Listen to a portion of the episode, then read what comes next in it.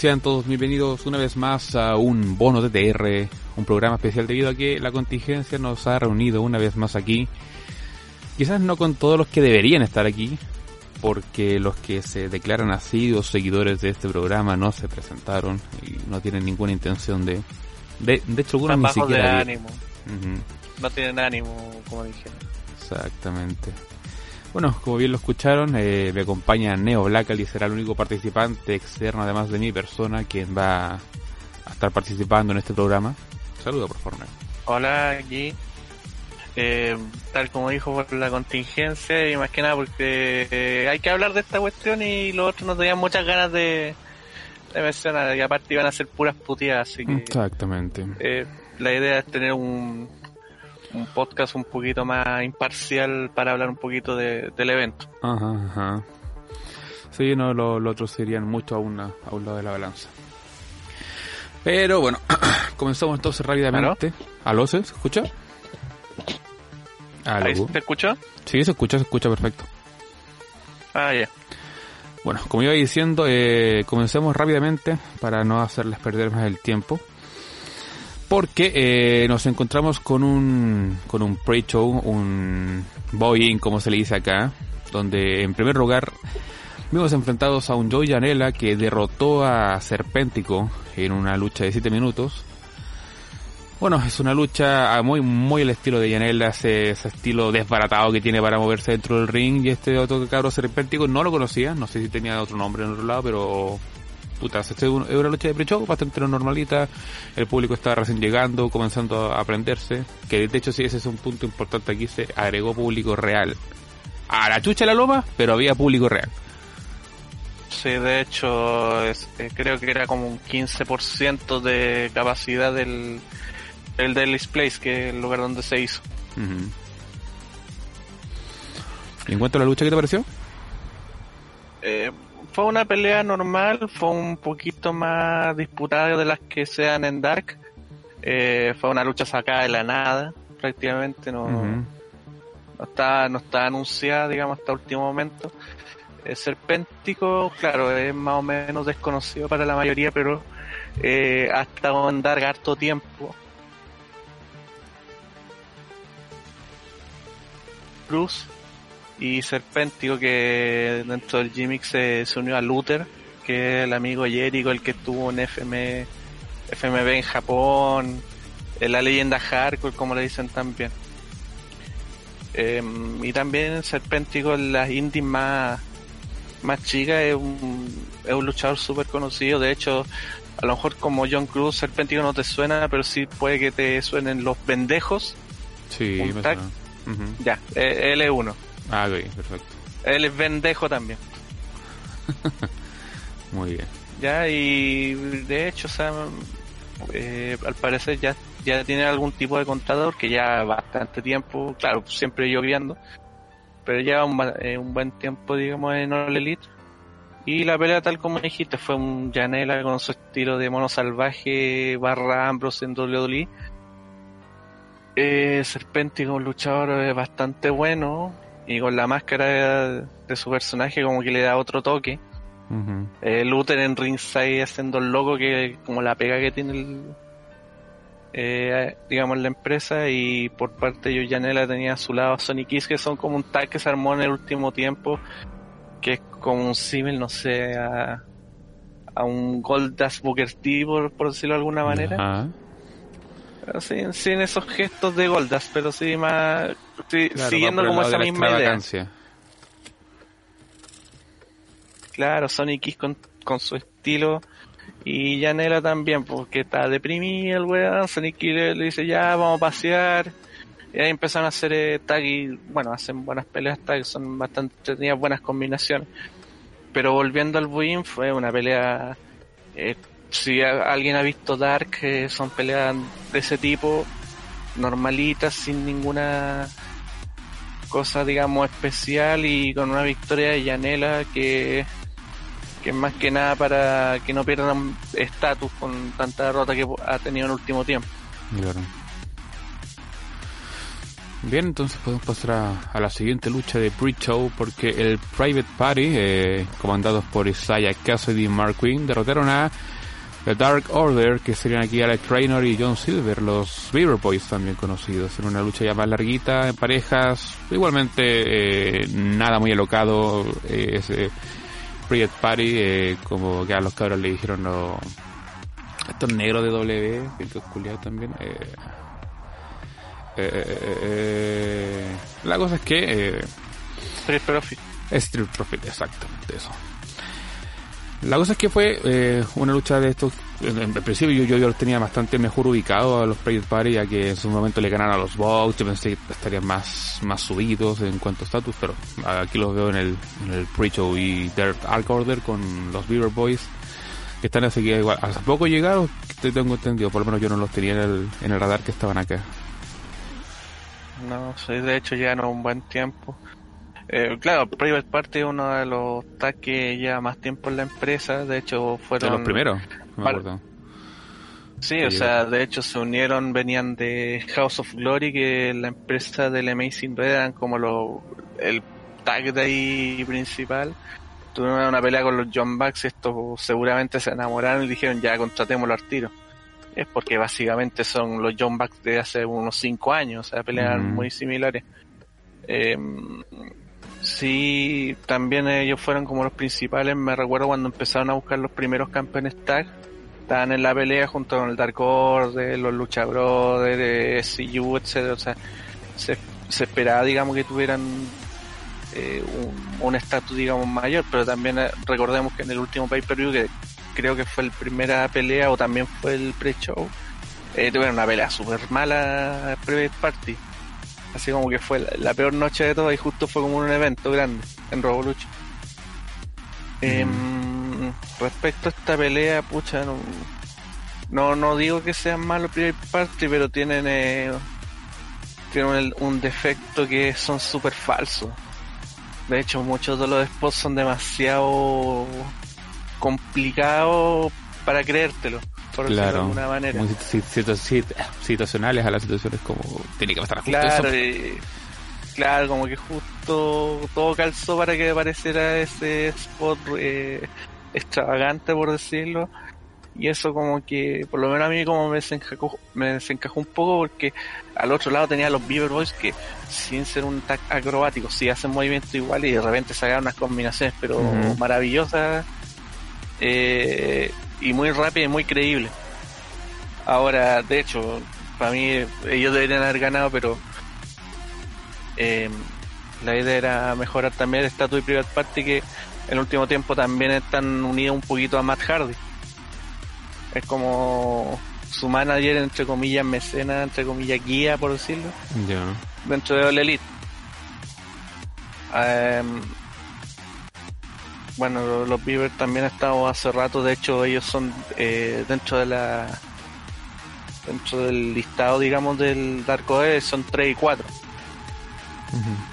Ya, porque el, primero es Belly 1, el 2 es Player 2, es Tu Grayson, el 3 es Reynolds, el 4 es Silver, el 5 es Alan Angels y el décimo es Preston Carver, que es un one de Dark J, creo que es la séptima.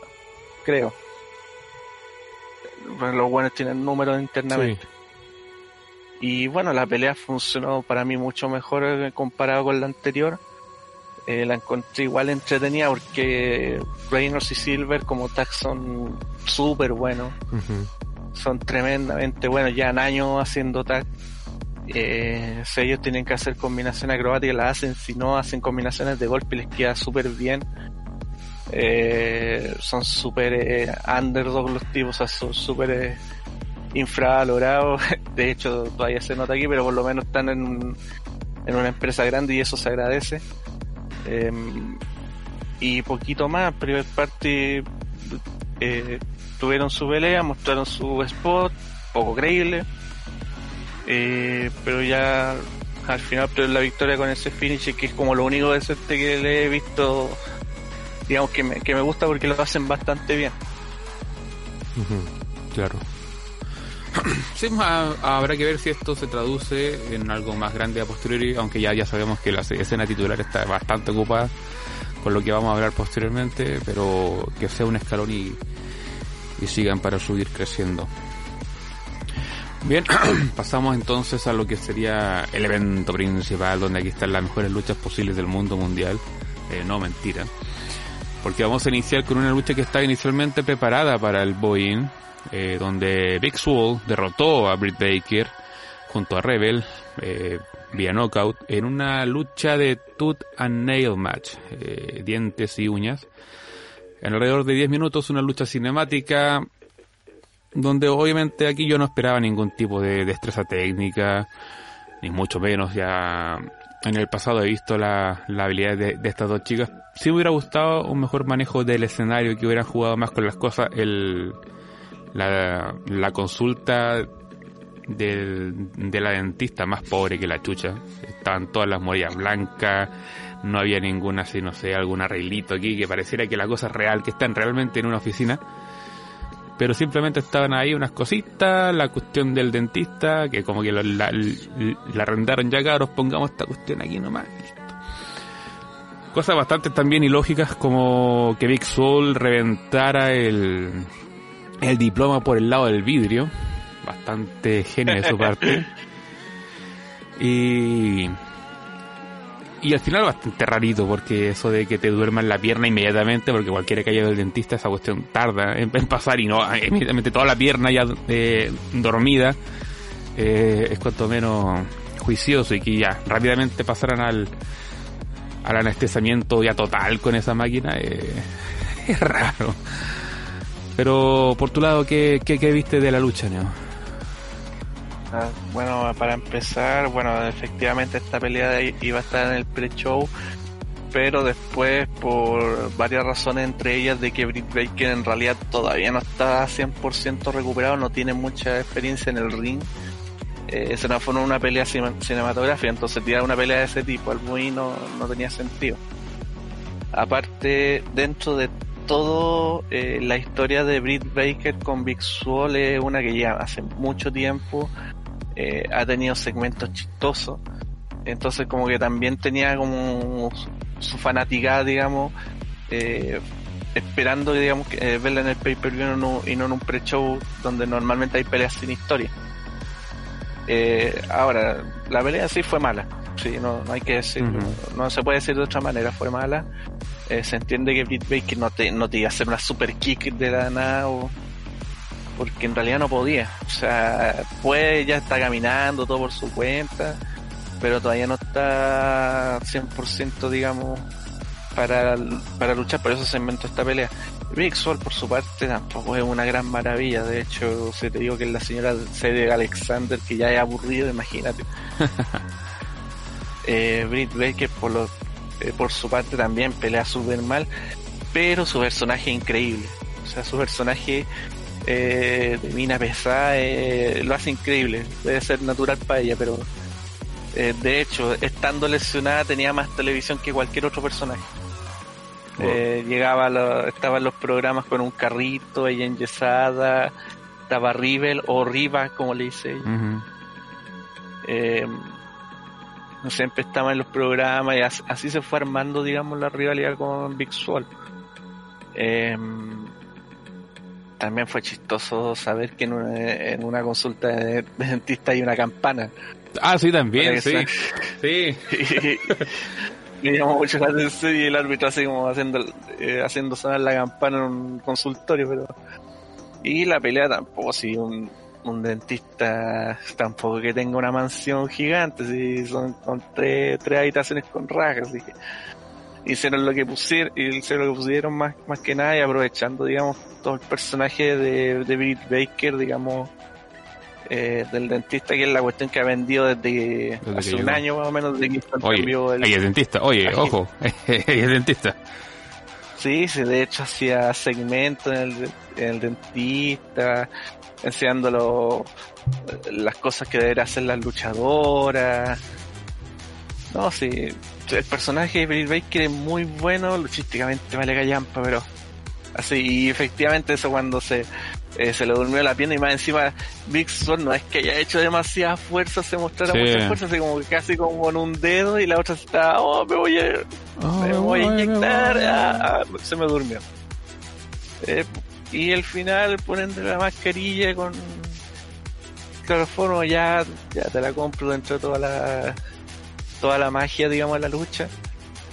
Y por lo menos tampoco es que haya sido una pelea eterna, así que eh, por ese lado cumplió a penita. Eh, Luchísticamente fue malo, pero dentro de todo la historia de, completa, digamos, de la realidad, eh, fue entretenida. Que, que eso también igual seguramente van a eh, van a perdonar muchos fanáticos.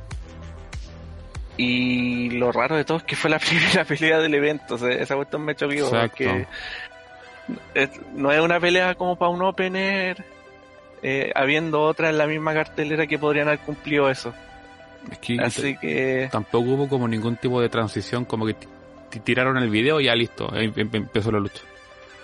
sí, sí fue, fue raro ese aspecto en el pay-per-view como tal, se sintió como que no que no había digamos muchas pausas y bueno, eso eh, también por el formato que tiene All Elite, que ellos no trabajan mucho con, con backstage, Sí, eh, trabajan mucho con cuestiones del ring y en un pay-per-view no van a ver esas cosas, así que o te comías viendo a Jim Ross hablando pura juega entre cada pelea o tiran otra pelea. Y eso, o sea, no hay, no hay mucho más que decir. La pelea fue mala, pero si tomamos en cuenta todo lo que se hizo y tomando en cuenta que el 90% de ese tiempo Britt Baker estaba lesionada, pucha, se hizo lo que se pudo y se aprovechó un personaje que tiene su fama. exactamente. Bueno, podemos seguir entonces a la siguiente lucha. Ya aquí subimos el calibre, ya que los John Box, eh, Mac Jackson y Nick Jackson derrotaron a el Jurassic Express, eh, Jungle Boy y Luchasaurus, y acompañado también de Marcus Stunt, que no salió libre en una tag match de alrededor de casi 15 minutos. Donde por un lado tenemos a este Jurassic Express desde cuando se creó, el público se arrojó a sus brazos inmediatamente. Bueno, desde de las grandes novedades que presentó AEW a, a nivel internacional con toda esta exposición que ellos tienen y llamaron inmediatamente la atención.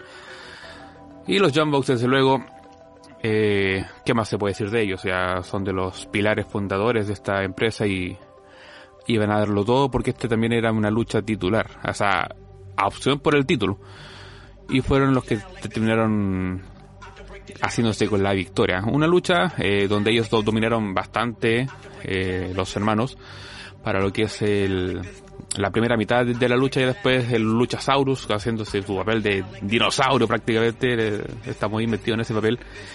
Eh, intentó emparejar las cargas, pero finalmente eh, los Vox ahí también ha- haciéndose cargo de Marco Stone con una con unos movimientos bastante maleteros, lo tiraron al piso inmediatamente con, con su cuestión en el pie nomás. Cagaste, cabrón culiao. Y claro, una recuperación al estilo bastante box ahí con su Master Driver finalmente y, se llevaron la victoria. Eh, sí, o sea, esto es una pelea en el papel que es súper entretenida porque ambos equipos son o tienen un repertorio que es para entretener al público, por decirlo de alguna manera. Em, esta lucha se, se definió, digamos, venía del Dynamite anterior, de, porque esto partió de una pelea de, de ocho hombres, eh, cuatro y cuatro, dos equipos en cada lado, y lo- el equipo ganador se iba a enfrentar en All Out. En ese tiempo, en esa vez, los John Bucks y Jurassic Express se enfrentaron a Private Party y SU. Ganaron ellos, por lo tanto, ganaron la oportunidad de pelear en el pay-per-view. Em, muchos decían que esta pelea fue básicamente para meter a los Bucks en, en el pay-per-view, para ver si podían agarrar algún tipo de, de mayor venta o algo así. No creo que esté de todo falso, pero también el estilo de ambos equipos servía, digamos, como para animar, digamos, el evento. O sea, si esto era el opener, no me enojaba. No, para nada. Em, tal como tú dices, el Jurassic Express es un equipo súper querido porque tiene a, a alguien que es como muy débil, como eh, Marco Stone, a un buen patea trasero como el Luchasauro y a un, y a un tipo que si le dan la oportunidad como se la dieron en el, en el otro pay-per-view, eh, puede hacer grandes cosas como en Jungle Boy. La lucha fue como de menos a más, eh, aplausos, digamos, eh, la gestión de los job bugs, del, de hecho porque fue poco a poco, digamos, fueron haciendo que crecieran sus rivales eh, al punto que ganaron la eh, ¿cómo se llama? Eh, ganaron mucho digamos el estatus digamos del Jurassic Express. Eh, ahora igual los John Buck tienen su cuestión eso de mm, de, saber jugar como Hills eso también me agrada harto cuando lo, lo aplican eh, cuando empiezan a hacer los rayazos eh, la super patada Mark Stone que en internet no sé por qué pero muchos lo odian como que tienen ganas de sacarle la cresta al weón. y tiene su gracia también. Pero me gustó harto, digamos, esto. Eh, Jurassic Park no quedó mal. No quedó mal para nada. De hecho, eh, nada más sorprendería que volvieran a tener oportunidades por los títulos, digamos, más adelante. Pero esto fue más que nada para tener los bugs y darle un poquito más de importancia también a, al evento. Aparte ese Phoenix que ahora tienen que el BT Trigger, que los dos se lo encuentro como super gil, o sea, igual me agrada muy maletero. Claro, es como de, de bueno es malo, de Gil. Y por eso también como que me agrada eso, porque junto, esto, junto con lo que vamos a ver después con la pelea de los, del campeonato, podría, podría tener algo interesante más adelante para los Bucks. O sea, para que salgan un poquito de su de, digamos, de, su nido, digamos, de, de confianza que han estado los últimos tres o cuatro años. Bueno, eh, podemos seguir avanzando entonces en la lucha ya que eh, nos enfrentamos a un casino Battle Royale de 21 hombres donde participaron, eh, como yo les digo, 21 luchadores, entre ellos Trent, Christopher Daniels, Jake Hager, The Blade, Ray Phoenix, Frankie Kazarian, Will Hobbs, Chuck Taylor, Santana, Ortiz, Billy, Pental 0M, Ricky Starks, Brian Cage, Darby Allin, John Spears, Eddie Kingston, The Butcher, Sonic East y Lance Archer. Y como no mencionar a la, la, gran aparición de la jornada, Matt Seidel, Evan Bourne en otros lugares, que hizo una aparición al nivel de otros ya clásicos. Algunos ya lo estaban comparando con el Shockmaster, pero uff, hasta el, hasta el mismo se, se reía en, en redes sociales de que la cagó. Y que se salvó no, no le queda otra y que se salvó porque si caía de cuello cagaba el bueno la lucha eh, una Battle Royale eh, de toda la vida y además que al estilo de AEW que van entrando de a grupos sin, sin mucha novedad la verdad se hizo la verdad a mí se me hizo un tanto larga 22 minutos eh, veía que pasaba el tiempo y no y no avanzábamos nada estábamos pegados ahí todavía pero bueno, Neo, ¿qué, ¿qué pudiste ver tú en esta lucha? Mm, para empezar, como que ya me está dejando chato que todos los eventos tengan un Casino Battle Royale o Battle Royale de relleno. Que todos tienen el mismo premio, una oportunidad titular por algo. Eh, aunque es verdad que no, no soy muy fanático del estilo de que salgan por grupo, porque me salen 5, después 5, 5 y 5, y por último el Joker, eh, que el, el 21, que normalmente es una sorpresa. Eh, sí le veo lo positivo de que un formato que es de ellos. En el sentido de que eh, no hay otra empresa que se la haya copiado, por lo menos que yo no conozca, que no conozca eso. También con eso se evitan que al ser una Battle Royale eh, estén los 21 hueones en, en el, ring. Tanto alegamos que WWE meta mucha gente por toda, la cuestión de la pandemia, puta, por último con esto de evitáis tener a 21. Igual de repente veía ya 10 tipos, pero pucha, eh, em, no son los 21 como te dije. Eh, siento que el Joker gana mucha mucha importancia en el sentido de que eh, yo pensaba que Matt Seidel iba a ganar, entonces si, este tipo de batallas van a seguir en el futuro, siempre voy a apostar por el Joker más que por cualquier otro. Lo bueno es que esta vez no, no se fueron por ese, por ese resultado.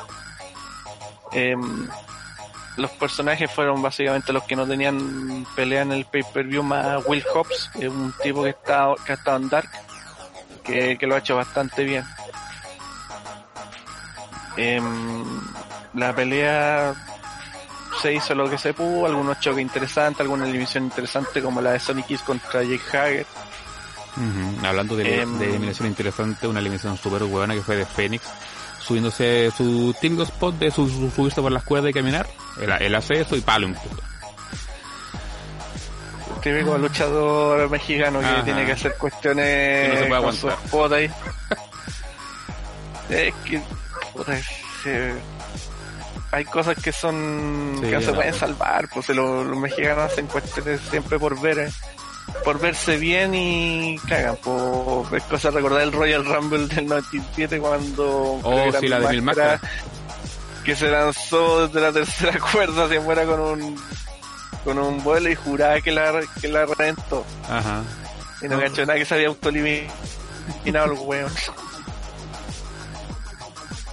Eh, muchos apostaban también por Eddie Kingston, bueno, llegó hasta el último. No soy fanático de Eddie Kingston, pero sí sé que es un tipo que se ha roto la espalda trabajando en la independiente y en cualquier independiente que lo necesitara. Eh, por algo tanto tanta buena onda para que lo contrataran en su momento. Y que el ganador sea Lance Archer, pucha, no, no, me, no me gustaba porque básicamente es el gigante que le falta derrotar a Moxley. Porque ya le ganó a Hager, ya le ganó a Brody Lee, le queda otro que es exactamente igual que el Lance Archer. Y tampoco el Lance Archer lo veo como campeón. Es un tremendo luchador, sobre todo se le pone el luchador correcto al frente. Pero Moxley no es el, el elegido. No, o sea, Lance Archer como luchador individual le dijeron ya vaya a debutar contra Will Osprey y Osprey lo vendió como, como el mejor luchador del mundo y muchos quedaron locos con Archer después de esa pelea que fue el G1 Climax el año pasado. Pero por ejemplo eh, contra Cody, pucha Cody tuvo que dejarse matar y sangrar para vender a Archer como un monstruo. De ahí ha estado matando puros Jover eh, Archer hasta ahora, así que me, eh, me agrada harto la, eh, que tenga, por ejemplo, a Jake Roberts eh, al lado de él, pero no lo veo como campeón. Entonces lo veo casi como una oportunidad perdida que le den a, Arch en esta, esta opción contra el campeón. Puede que me equivoque, puede que gane, puede que sea un campeón de transición, pero no, no lo veo un campeón potente, tomando en cuenta los que ya ha tenido y otras posibilidades que pueda tener la misma empresa en el mismo Battle Royale había mucho en cuanto a potencia de campeón mundial eh, superiores en cuanto a yo. O sea, tenía Brian Cage, tenía, pucha, a ver, el mismo Penta puede ser un buen. Sí, de hecho me, extraña que no. Sí, no, hay hace rato que está puro No digan que hoy están, están puro Fénix y Penta, weón. Pentagon Junior en su momento era el one más over del mundo cuando estaba luchando underground. Y Phoenix puede ser el mejor babyface de la historia si quisiera pero los tienen en taque matándose hambre eh, pucha diría hecho Taylor porque me cae bien pero tenía un montón de opciones.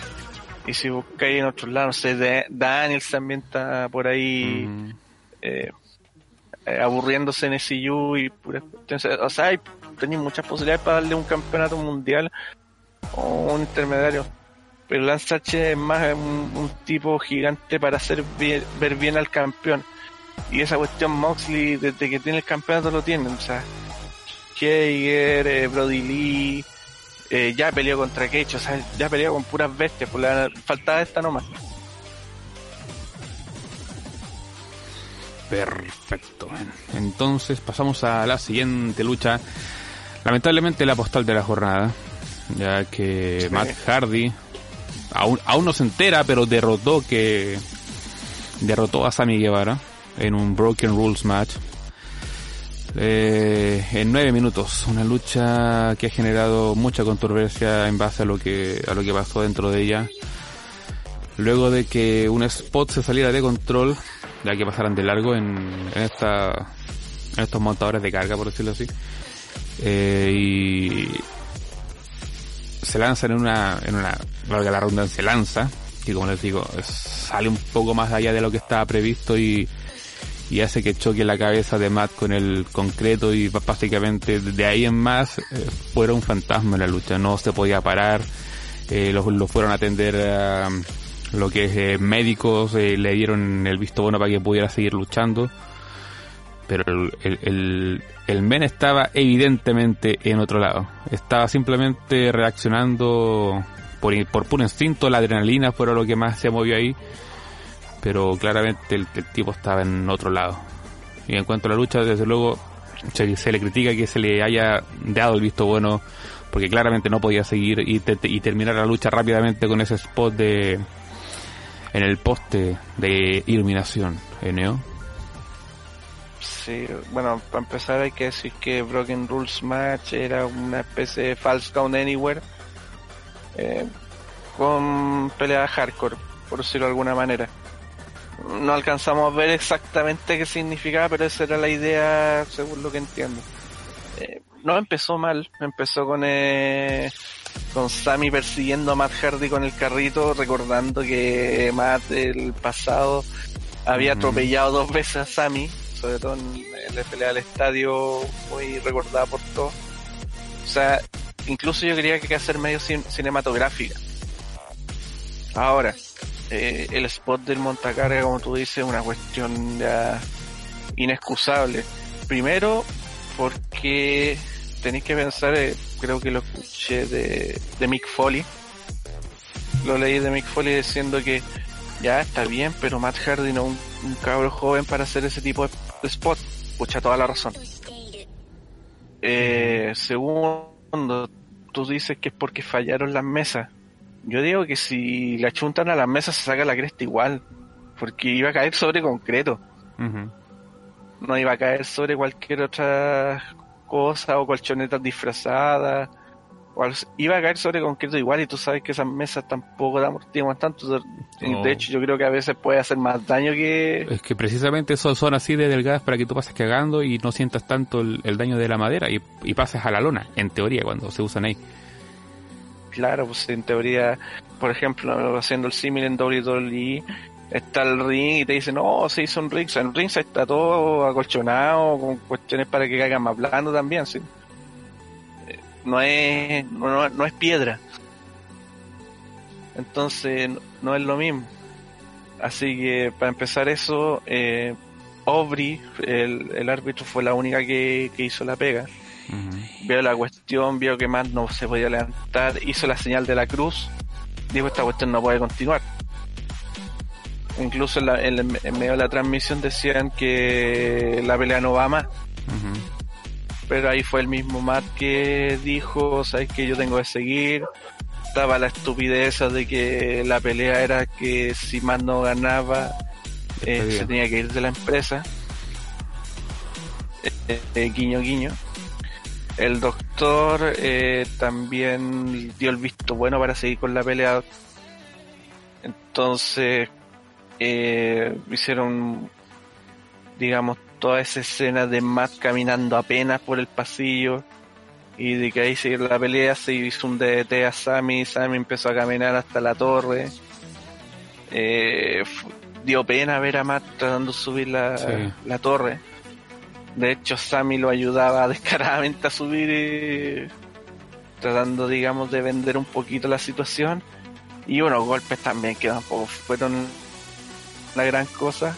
Eh, Sammy vendiendo la caída, o sea, esta pelea es un, desastre por todos lados, salvo los primeros 10 segundos.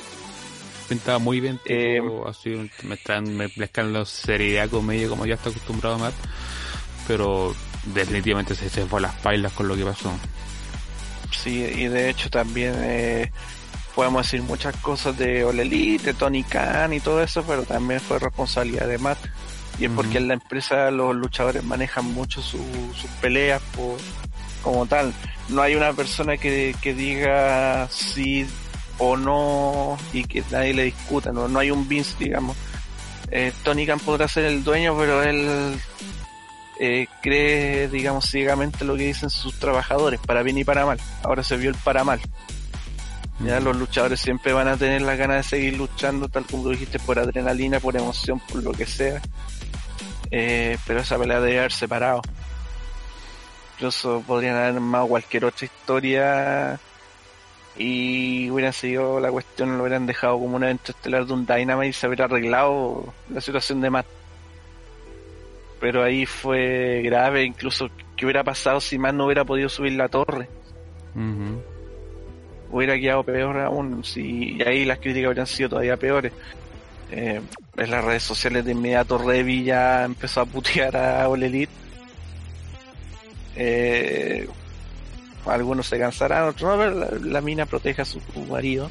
Sí, independientemente de si sea Vince, si sea Khan, ella va... Sí, no le importa poner el, el pecho para defender a su marido y pucha admirable y siempre lo va a proteger. O sea, eh, siempre lo defendía cuando lo usaban mal en la historia guiño guiño, le dan historias ridículas y todas las cuestiones. Y ahora hicieron las cosas que más quería y y resultó casi con un con algo que podríamos estar hablando de algo mucho peor. Em, yo creo que es una señal de alerta esto que pasó. Em, no es eh, no es el único que hace este tipo de cosas, por ejemplo, no sé, se nos olvidó eh, mencionar por ejemplo el Battle Royale como que eliminado Darby Allin, Oye, es- oh, concha tu madre, bueno, pero que, que lo metieron en un en, en, un- uno de estos en un saco de cuerpo. para llevar muertos, Ujú. ¿sí? Y, y lo tiraron como sea Pero y, y además a con, la rampa. con chinche. Claro, entonces estando en la bolsa, tú no cachai cómo va a caer el tipo. Puede caer de cabeza y no se nota.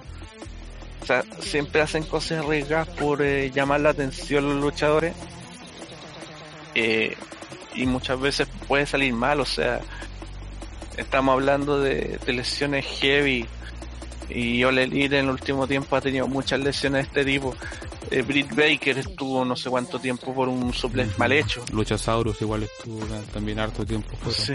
Lucha Salvo estuvo con una lesión en la pierna, Chris Statlander eh, también tuvo una lesión muy parecida a la de Britt Baker y la operaron hace no mucho, recién se está recuperando. Eh, podemos seguir, eh, eh, me acordaba de un par más, pero por lo menos esos son como los más graves. Em, me estaba acordando, por ejemplo, aunque aunque no fueron All Elites y esta la empresa, me acuerdo del de Joey Yanela. También. Joey Janela que por hacer un salto a ringside que cayó mal se rompió no sé cuántos huesos. Em, yo creo que esas cosas debería cuidarla All Elite y WWE nos pu- pueden pueden criticar un millón de cuestiones de que es fome, que está Vince, que la historia no le gusta y todo, pero pucha, lo- los luchadores se los cuidan un poquito más de que otras empresas. Y eso eh, viene por el factor indie que tiene All Elite. Ujú. La independiente, tú cada evento, cada lucha que tú tienes, tienes que robarte las miradas de la gente para que te sigan llamando a otro evento. Si tú eres un luchador fome o que no llame la atención, no te van a llamar a otro evento. Eh, eh, eso es básicamente siempre eh, es la premisa, digamos, de la independiente. Y por eso tenemos, no sé, a un Joey Janela que apenas tiene oportunidad de una lucha hardcore la hace. Tenemos a un Mark que aunque venga de WWE y TNA tuvo que adaptarse para hacer este tipo de cosas. O sea, en WWE no le habrían dejado hacer este, ese spot, No.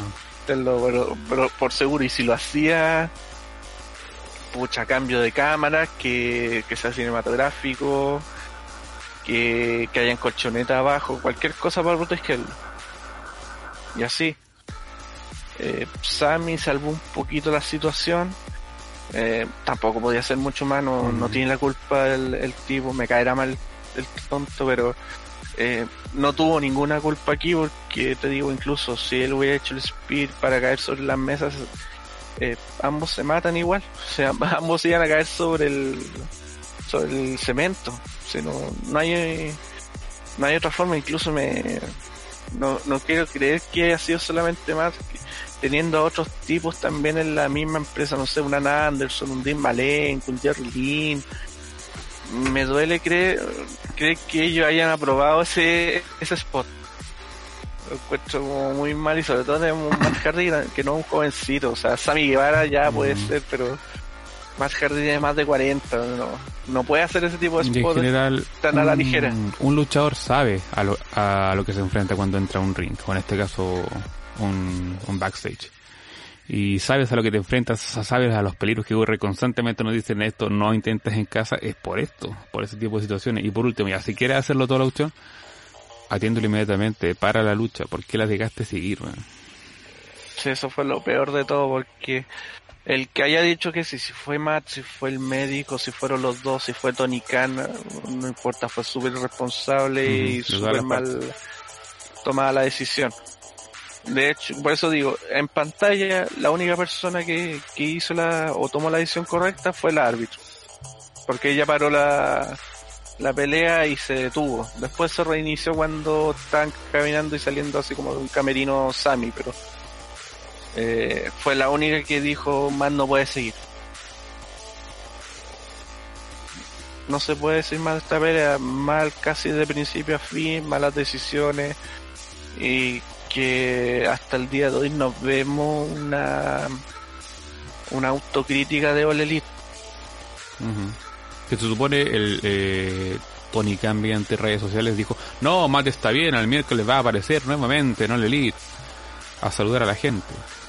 Eh, y revisando, ¿sabes qué? Está con una contusión y me vaya a hacerlo volar. Claro, o sea, no sé, y después están dicen, no, si más está bien, se fue a su casa conduciendo, y yo, qué chucha, o sea, em, no sé, esta cuestión yo creo que debía haber una, una autocrítica si no había, si no fue el mismo día al día siguiente. Por último, rompiendo el kayfabe y todo, así que... Si, no, si acá en, en, el otro lado de la vereda, cuando ha pasado cosas en W, el mismo caso de Chris Benoit, eh, Vince estaba en una historia cuando su auto explotaba y al otro día tuvo que salir a, decir, cabros, ¿qué pasó esto? No, mandó a la mierda la historia. O, o por ejemplo, cuando hay una lesión real, eh, lo dicen también. Sí, creo que ahora, por ejemplo, no, sé si eh, está dentro del café o no, pero creo que eh, Ivar también tuvo una pequeña lesión eh, real que lo, están haciendo. Tengo que ver, pero siempre te avisan. Siempre te avisan que hay una lesión y que el tipo va a estar fuera un tiempo. Ya, y independiente de la historia que esté, hay lesiones que hay como la que están sacando en NXT, pero hay lesiones reales que, eh, digamos, las mencionan y no, hacen de, hecho cuando pasan claro, hacen precisamente eso, son, son comunicados mediante la red y de, hecho los, tratan muchas veces con su nombre real. Este, este tipo ha, se, ha lesionado, bla, bla, bla. Claro, hasta el momento no. Creo que no ha dicho Tony Khan que Matt Hardy está lesionado. Él dice, no, está bien. Incluso creo que en un tweet dijo, ¿sabes que no, no pasó todo el examen, no hay concusión, no hay contusión? Y yo, no, y, no sé, el tiro rey salió, no, no, es mentira, aquí Mata apenas puede caminar. Yo lo dudo, eh, más no podía levantarse cuando estaba, cuando cayó de esa cuestión, o sea, se caía solo. Y eso está en el evento. No, no puede, no puede ser así como, incluso se puede decir que este responsable, si Tony Khan puede ser el, el dueño, digamos, pero también ha tomado un, un un papel, digamos, de ser la cara visible y responder preguntas de todas las que le hacen. No es como un, no es el dueño invisible como hay en otra, en otros lados. Incluso creo que, si recuerdo bien, tiene un podcast donde habla harto de todas las cosas desde su punto de vista. Se llama Unrestricted, algo así creo que se llama. Bueno, la, cosa, la cuestión es que este tipo de cuestiones es donde se tiene que mostrar el jefe. Se tiene que mostrar y, decir las cosas reales. Eh, mucho se, le, se criticó, por ejemplo, en su momento a Ole por la cuestión de Sammy Guevara, por ese dicho contra Sacha Banks. Yo internamente lo dije, lo repito ahora, no encuentro que haya sido tan grave como para quitarle y, digamos despedirlo de inmediato porque fue un dicho. Que, salió todo esto por el movimiento Funaki que era hace un par de meses.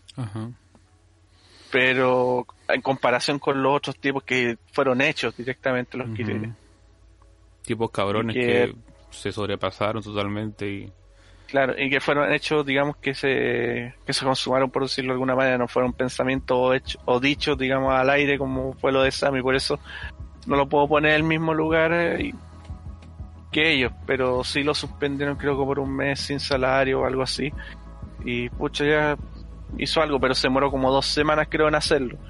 Después pasó lo de Jimmy Javo, que hasta el día de hoy lo único que se sabe es que, por ejemplo, se le rescindió el contrato, pero no se sabe por qué. Claro. sabemos que por el momento fue aquí, pero de parte de la empresa no dijeron por qué, a eso me refiero. Vía Presley lo mismo. También estaba en el momento aquí y solamente le terminaron el contrato y eh, aprovechando que está la pandemia y que está en Inglaterra o en Japón creo ahora.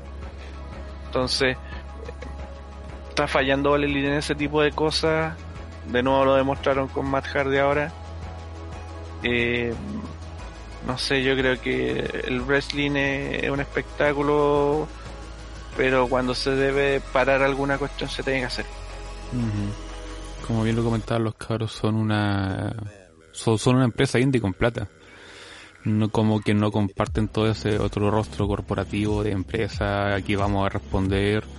No sé, simplemente son un show que se vino arriba inmediatamente. El mismo hecho de que mantuvieran en todo momento el, tiro de cámara mat como apenas podiendo separar con todo el morbo así a flor de piel, bueno, y no cambiaras el ángulo a otro, lado.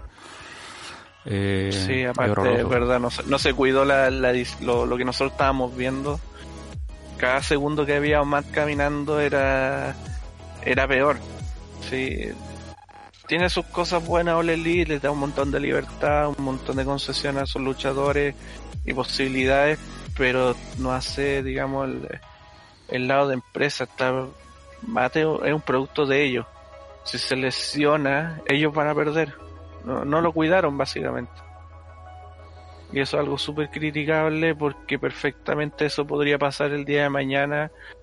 Eh, eh, por poner un ejemplo, le gusta tanto la sangre, digamos que, porque todos son blade jobs, todos son cortes autoinfligidos, digamos que, un, que en una de estas peleas se le va a hacer la mano con la sangre. Lo van a dejar sangrar, que termine la pelea. De hecho, a Matt no le pegaron con un siguetazo. Eh, sí, pero eso fue como un. Fue un error del weón de Sammy que. Ah tenía que tirarle una silla, pero tendría que darle una de las sillas de mentira y agarrar una de las de verdad. No, bueno. Entonces le tiró el silletazo, más dijo, oh, viene una silla de estas que no me duelen y pa. Eh, vio estrellita. Y eso un tajo gigante en la cabeza. Pero eso fue más que nada un error de un error de del One de Sun, que también se lo putearon a tiro en backstage según las noticias que salieron en ese tiempo. Pero yo me refiero así, por ejemplo, adelantando un poquito lo, que pasó, por ejemplo, en Jeff, que tiene toda la pinta que el corte fue muy malo. Eso sumado a la humedad que estaba viendo, eh, estaba teniendo en ese lugar, se veía hasta peligroso, digamos, el corte que tenía. Totalmente recordando en la historia. Claro, faltó poquito para que se mandara un Eddie Guerrero en Jeff ahí. su Ric Flair. Eh, o, o, su Ric Flair. Eh, por eso, o sea, si pareciera que no, no se preocupan por los luchadores y eso me, me extraña sobre todo a, la gran cantidad de personas que están en backstage para cuidar esas cosas. Porque no, no son dos o tres tipos ignorantes. Te digo, está Jerry Lynn, está Dean Malenko, tenía Tolly Blanchard, está Jay Roberts, está Ara Anderson, que era el tipo que hace exactamente lo mismo en WWE eh, en backstage, el, el, agente más grande, el de mayor rango por decirlo, y pasan estas cosas, pues, entonces eh, no se entiende cómo pasaron o cómo pudieron darle permiso para hacer estas cosas a los luchadores. Exactamente. Bueno, eh, ya hemos hablado largo y tendido. Eh, cuando ya subamos este podcast ahí, espero que nos dejen sus opiniones al, respecto. Eh, por qué lado se van, qué, qué pasó, cómo debieron haberlo tratado. Ahí esperamos sus comentarios, cabros. Por favor, ahí en, en su cajita de comentarios. Y será precisamente este hecho el que cambie la cara al pay-per-view porque desde, aquí en adelante el público que hasta entonces se, se mantenía bastante participativo bajó el nivel pero abruptamente. Me recuerda mucho lo que pasó eh, claramente guardando las diferencias en Over the Edge con Blue Blazer. Eh, acá Owen Carter, el público se mantuvo callado todo el rato. Estuvo, era como otro nivel. Sí, sí, lo que pasa es que, bueno, yo creo que ahí funciona más lo que son las redes sociales. Ya, porque claro, eh, lo de Over the Edge fue algo muy visual. Y que no, no había muchas posibilidades de que hubiera sido un spot hecho entre comillas lo que le pasó a Matt podría haber sido un spot eh, entre comillas, muy de hecho, ahí inmediatamente salieron los iluminados, no, si esto es un trabajo, este está todo workeado. Claro, o sea, e, era, era un poquito más creíble porque se han visto cosas así. Se han visto cosas así, el mismo Shane, por ejemplo, cuando se cayó de una torre, cuando pelea contra Steve Blackman. Pero claro, eh, yo creo que ahí afectó más lo de las redes sociales porque había mucha gente que, mm, que, estaba presente ahí que son tipos que tienen una gran cantidad de seguidores, hay que decirlo, y que también reportean y hablan mucho, digamos, a través de las redes sociales. Entonces, era cosa que agarrar el celular y dijeron, oh, Matt va camino al hospital, estaba diciendo Brian Álvarez. Entonces, ahí, claro, se dijeron, oh, la cuestión fue grave. Por eso se veía así Matt. Eh, y y por eso, o sea, ahora también está el, factor eh, de, de los fanboys de All Elite. O sea, agarran la mínima cosa, eh, digamos, pero los fanboys de Dolly Dolly que agarran la mínima, cosa en contra que tenga All Elite y, lo empiezan a putear. Eh, lo empiezan a criticar, lo empiezan a matar. Eh, o sea, motivos no le faltaron ahora para hacer eso. Entonces todo eso, por ejemplo, yo estaba viendo el, evento en vivo y eh, me ponía a ver Twitter y bueno, en, todas partes lo, eh, la crítica negativa a All Elite era grande, en todos lados. De hecho, a tal punto que la siguiente pelea como que muchos no la pescaban por lo mismo. Estaban más preocupados de saber noticias de Matt o de qué pasó o ver GIF eh, de la caída que de esto. Claro. Bien, entonces ya habíamos hablado largo y tendido, podemos seguir avanzando ya que el pay-per-view continuó como así también el show.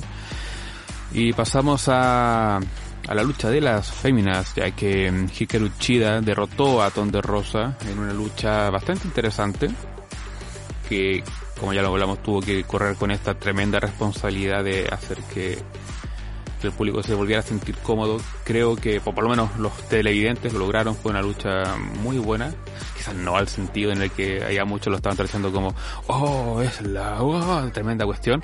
No, una lucha entretenida con buenos pasajes. Eh, no conocí donde Rosa me sorprendió el poder físico que tiene para lo menudita que es y fue una lucha muy muy muy interesante se comprometieron bien. Eh, tengo pequeñas críticas como por ejemplo eh, al momento de hacer el contacto con el golpe como que parecía que evidentemente reducían como la, la contundencia del mismo como para que pase más piola. Fueron ciertos momentos nomás pero nada que me que, que me quitara como la el, el, contacto con la lucha en sí eh, Neo Mm, sí, o sea, comparto contigo lo que esta lucha quizás no fue la una, una tremenda lucha, pero sí fue bastante buena y se sintió mucho mejor tomando en cuenta lo que de, lo que veníamos de antes. Eh, Rosa es otra peleadora, digamos, que ha estado en la independiente, que es muy cotizada eh, el actual campeona NWA que le ganó a Siena hace, no me acuerdo hace cuánto día dejaron de transmitir en NWA. Em, raro que hayan hecho esta cuestión de de campeona contra campeona. Es, normalmente es lo que las empresas tratan de evitar porque va a perder una. Gastan los, los, los, los finishers, ahí hay alguien que tiene que perder, como dices tú claro, y eso no, cuando son dos empresas distintas, digamos, eh, siempre duele. Eh, Thunder Rosa es una peleadora súper cotizada, como te decía antes, eh, hace, eh, trabaja mucho como tag con Holiday como las Twisted Sisters, estuvieron en Reino of Honor, Bueno, en realidad estaban todas las empresas, pero en la última, así como de las grandes, estuvieron, estuvo en Ring of Honor. Eh, Thunder Rosa también tuvo un parte, participó en lucha underground como Cobra Moon. Ya. Eh, tal como tú dices, como ella es bastante fuerte, de hecho ella eh, ella practica como físico-culturismo, creo que ha tenido alguna pelea tipo MMA o de boxeo. Eh, es una luchadora, digamos, completa. Eh, la pelea fue bastante física, bastante buena, bastante rápida. Algunos golpes no se vendía muy bien, es verdad. Pero me gustó, digamos, este aspecto eh, de que fuera así como tan rápida, tan fuerte, o sea, como que no me dejaba como para pensar, digamos, Había una buena asociación de golpes, mal. había una muy buena química, de las cosas salían fluidas. No Sí. al punto de hacerlo increíble, en el sentido de que no te lo crees, pero eh, parecía Claro, muy... no, no es un muy- private party, claro, digamos, pero parecía muy, muy real el golpe. Exacto. Eh, y eso le, le ayuda porque eh, Thunder Rosa también ha tenido experiencia en Japón, eh, de hecho ha, no, no- creo que ya perdió, pero en Tokyo Yoshi Pro ganó el- eh, un título internacional, creo.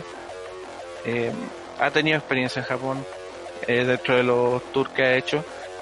De hecho recuerdo que Excalibur tiró ese dato que, que como el one que sabe y Jim Roll le dijo así Yoshi, ¿qué, qué es Yoshi? Algo así, JR culiao. Em,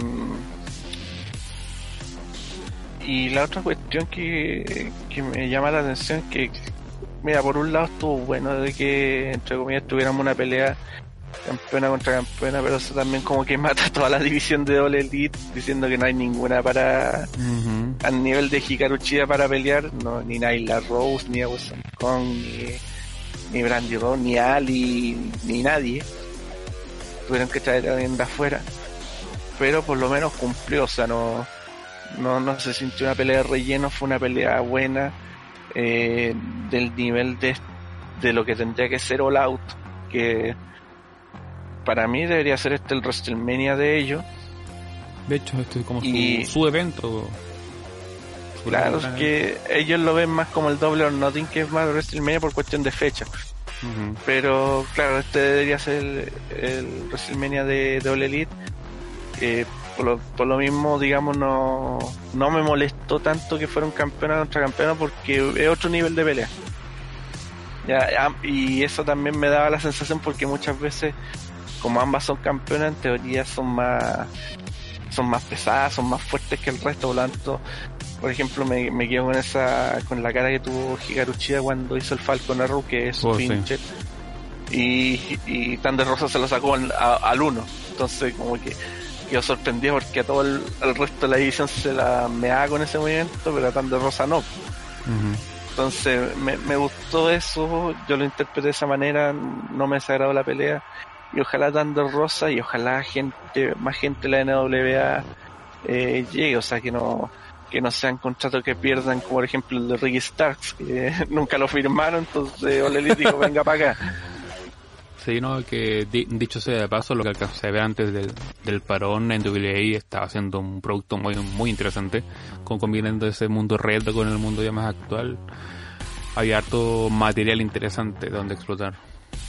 Sí, aunque me, me dio risa porque hace poco revisé un capítulo de justo cuando habían contratado a Ricky Starks Y Cody decía dentro de su personaje, oye mira, llegó Ricky Starks, lo único que tenía en el bolsillo eran 3 dólares, vino a hacer una pelea de tryout en Dark y se fue con un campeonato. Eh, y yo dije, chuta, Billy Corgan cagado. no, pero eh, ojalá que, que haga, digamos, que haya, digamos, un poco más de comunicación entre ambas empresas. O sea, ojalá que All Elite se tenga una alianza no solamente con NWA, que también que esté en Ring of Honor, que Es que esté creo con eso, eso le haría mucho más bien al, al wrestling en general. Antes era como un circuito internacional dentro de Estados Unidos, que todos se conocían con todo. eso, Y eso le decía que eh, dejaran de lado ese mundo cerrado que era por sí, que lo, lo, lo quiere vender en la WWE, que solamente existen ellos y nadie más. Ahora en los últimos años han, oye, existen las independientes. ¿Qué? ¿Qué es eso de independientes? Y claro, todo, este mundo conectado hace como que todos tus campeones, como están en WWE, si, eh, tengan mucho, mucho más mayor estatus, ya que es la cima alcanzar. Sí, y que sea y que siga siendo la cima, pero eh, en los últimos, no sé, 20 años hay tanto luchador en Estados Unidos que no que no van a estar todos en la misma empresa, entonces se empiezan a repartir en distintos lados y, y pucha, sería agradable en que empiecen Olelita a tener esa posibilidad de, de, unirse y tener eh, conversaciones con otras empresas, ya sea en forma continua o en forma eh, especial para ciertos eventos. Ya hemos visto que Cody eh, con Nick Aldis siempre tienen buena química. Eh, a nivel de empresarial, Tony Khan ha dicho que tiene muy buena relación con Billy Corgan. Así que yo veo hartas posibilidades que puede ayudar tanto a, Dynamite como a, a NWA Power o a Rhino Honor que ahora va a volver. Eh, de hecho, en el torneo de Rhinofono va a estar Matt entonces no sé si Matt tuvo como un One Night Only o, va a ser de algo, algo más permanente. Y así, o sea, posibilidades tienen pero un, montón en, Dark traen muchos luchadores independientes que está de moda y así así encontraron a Eddie Kingston por ejemplo estuvo Robert Anthony que un, un una leyenda de la independencia. Eh, considerando el contexto, muchas empresas que habrá que ver qué es lo que va a pasar después, pero cuántas quizás se van a quedar en el camino después de que pase todo esto. Mm, sí, o sea, eh, que se ayuden mutuamente, esa parte tiene espacio para todos, tal como tú dijiste, Dolly tiene esa manía que, ojo, que también no es algo que a mí se le ocurrió solo, porque también eh, tiene un consejo, muchos accionistas y todo. Le dice, ¿sabes que no queremos que nuestra estrella esté en otro lado y que no, aparezcan en Twitch ni en ninguna otra parte por lo mismo? Entonces, eh, ojalá que se forme este, este otro bando porque el potencial que se podría tener es, enorme. O sea, hay que recordar que Olin, eh, no estoy hablando de la Olin, el primer evento no oficial de... El que era con New Japan, con RBH fue un eventazo pero increíble y tuvo estrellas de todos lados, o sea, eh, tuvo unos precisamente eh, fue todo, ese el, el bullicio que hicieron fue lo que más sonó más de la lucha en sí, que fueron muy buenas, pero fue como el bullicio, oye, esto puede ser una opción. Claro, imagínate que incluso en ese evento estuvo Rey Misterio. Eh, imagínate que también empiezan a tener contacto con luchadores con ciertos luchadores, no con todos, con algunos luchadores mexicanos que empiecen a traer. Oh, pero ya, en serio, el potencial que tendrían es enorme. Y si esto de tan de rosa es una primera señal, pucha, fue una súper buena señal. Y digamos que que sigan así Olelito, o sea que, que no sean cerrados al punto de decir ya si no lo tengo contratado no, no está en un, en un evento mío. O sea, esto no, ojalá que desaparezca porque los principales beneficiados vamos a ser nosotros.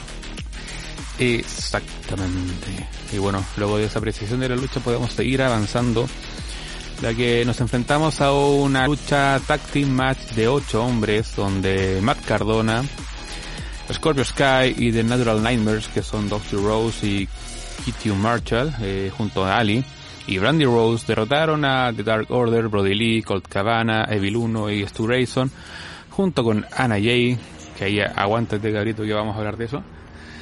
Eh, en una lucha bastante interesante, cada uno tuvo su, su momento de brillar, vimos ahí sus su, su movimientos de firma, todo el cuento.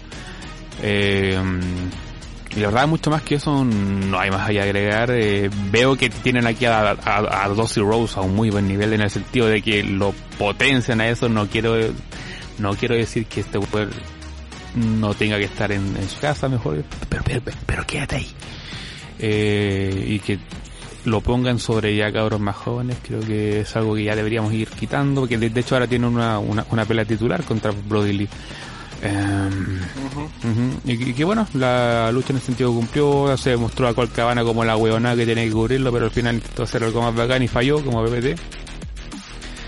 Y ahí como que él parecía que le iban a hacer como la traición, pero no, solo, solo, solo fue enojo de Brody Lee. Pero bueno, eh, Neo, ¿qué opinas tú de la lucha? Bueno, para empezar esta pelea de haber sido un opener, no tirarlo tan adelante la cartelera. Eh, quizás lo hicieron para separar un poquito la... O para darle Como para descongestionar. Sí, claro, para que hubiera un pequeño break. Eh, si lo hicieron con esa intención, bien, pero esta pelea era más para opener que, que otra cosa. Eh, Mira, por un lado tenemos, claro, el equipo del Dark Order, que son los Super Smash Bros, eh, Evil 1, Stu Grayson, Brody Lee y Colt Cabana, que por alguna razón que nadie entiende, Brody Lee como que lo quería a toda costa que se uniera al Dark Order, pero este no... Eh, está junto con él básicamente porque le está ayudando a ganar peleas. Que hubo un momento que, que Colcabana tuvo muchas peleas importantes, por ejemplo contra Jericho, y perdía. Entonces como que se empezó a deprimir y el Dark Order apareció para tratar de reclutarlo. Brody hizo tag con él en una pelea, llegó una victoria en bandeja y así. Básicamente esa es la unión que lo tenía con, eh, con Brody Lee y el Dark Order. Eh, por otro lado, también hay que recordar que Cody perdió el título contra Brody Lee, entonces sus amigos están como eh, como que lo ayudaban, lo protegían de todo eso, aunque eh, no le sirvió nada porque igual perdió el título. Y de ahí como que un poco nació esta, esta lucha de relleno. Eh, Matt Cardona barra Zack Ryder eh, es un luchador que en teoría está como por ciertas fechas, no, no, es, un luchador, digamos, eh, permanente hasta el momento. Eh, Scorpio Sky es un veterano que tiene un tiene un cardio, tiene un ritmo de pelea extraordinario para la edad que tiene.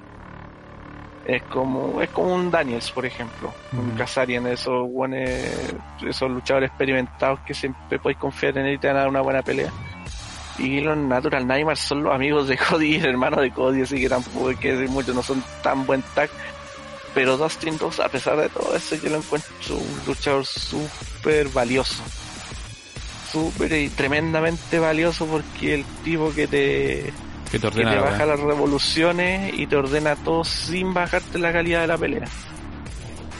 Eh, y eso es súper valioso, sobre todo en el elite, o sea, tener un tipo así que se pueda meter en cualquier tipo de pelea y que básicamente eh, te da otro estilo, te hace un, te hace un programa mucho más rico en, en wrestling.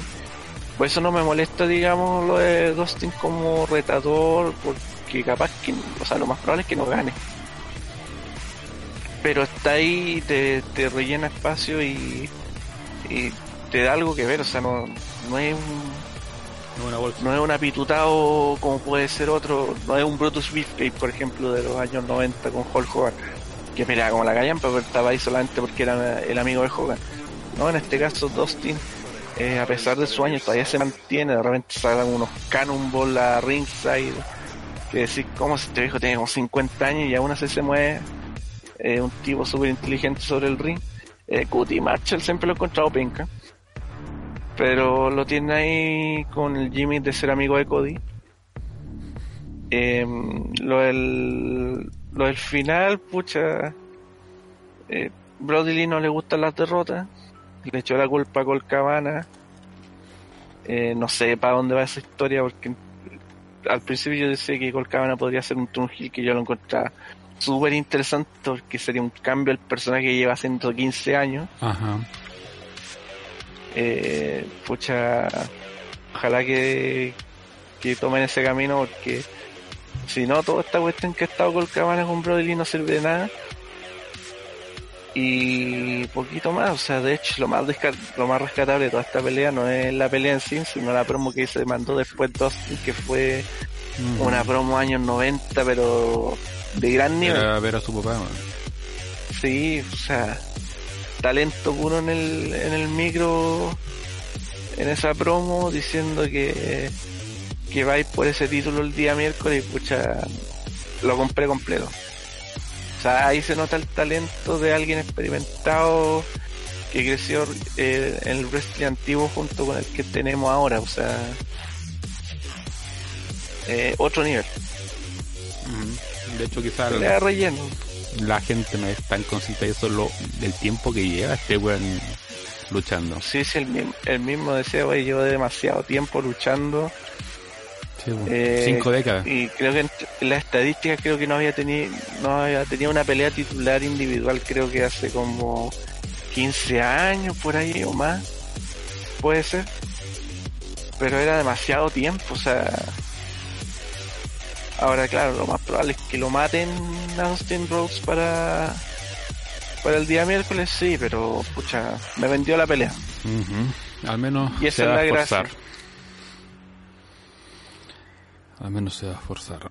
Bien, entonces pasamos a la siguiente pelea, novena pelea de la noche, donde FTR, más conocidos como Fuck the Revival o The Revival, con Catch Wheeler y Darks Harwood, eh, junto con Tony Blanchard, derrotaron a Kenny Omega y Adam Page eh, por los campeonatos de AEW en pareja, en una lucha de 30 minutos aproximadamente. Lucha que empezó muy bien para mí, empezó con, con, bastante aliño, pero que se fue poco a poco, sentando, relajándose. Eh, como que hubo un tiempo valle que a mí se me hizo bastante lento en ese sentido. Se, se notó, se hizo palpable la falta del público apoyando, haciendo boche, pero porque estaba todo muy callado. Los mismos luchadores que estaban ahí al, al lado de la de la reja, por decirlo así, estaban ahí teniendo que hacer eh, bullicio para darle sazón a la pelea. Eh, pero la verdad se me hizo eh, bastante infumable eh, con este personaje de Adam Page. Ay, es que me llevo mal con Kenny Omega. Pero yo, yo, yo dejé de ver eh, wrestling hace, hace principio de año y eh, estaba to- todavía ese personaje. Y veo de nuevo y está todavía ese mismo personaje. Y finalmente, ahora pareciera que va a llevar algo ya que Kenny Omega después de la lucha se, se hartó, se dijo, ya, ya hasta, hasta aquí, hasta aquí estoy, estoy out. Eh, esperamos que se transforme en algo. Y, bueno, Diego, ¿cómo, ¿cómo viste tú la lucha? O sea, tal como tú dijiste, fue una pelea. ah, Una pelea muy larga. Eh, no es mala la pelea. Pero el problema es que a esta altura del pay-per-view nosotros sentíamos que el, la cuestión era cansador. Y es porque básicamente por el formato que lo que mencionamos antes era pelea tras pelea. Había muy poco tiempo de descanso entre combates. Entonces era básicamente todo el rato estar viendo pelea, pelea, pelea, pelea. Y claro, eso te va desgastando y a esta altura del pay-per-view ya, ya, no, ya no es lo mismo que al principio. Eh, la lucha como tal cumplió, fue buena. Eh, al principio teníamos que, bueno, hay que explicar también que no sé si te diste cuenta que había como una cierta enemistad entre Kenny Omega y Hangman Page. precisamente lo que decían. sí. Sí, pero era básicamente porque Adam Page lo había ayudado a FTR a, a, a ganar esa oportunidad por los títulos. Entonces ahí después de Lee como que lo expulsa de, del grupo, que eso fue como el el capítulo de Vin Elite antes de All Out, fue como la expulsión de, de Page y por eso después en el gráfico decía así como que no me interesa lo, lo que diga el gráfico cuando presentaron a Hangman Page. Como que estaba fuera del grupo. Entonces Kenny Omega que siempre había sido el tipo que lo protegía que siempre lo apoyaba era el que estaba más desconfiando de, de Page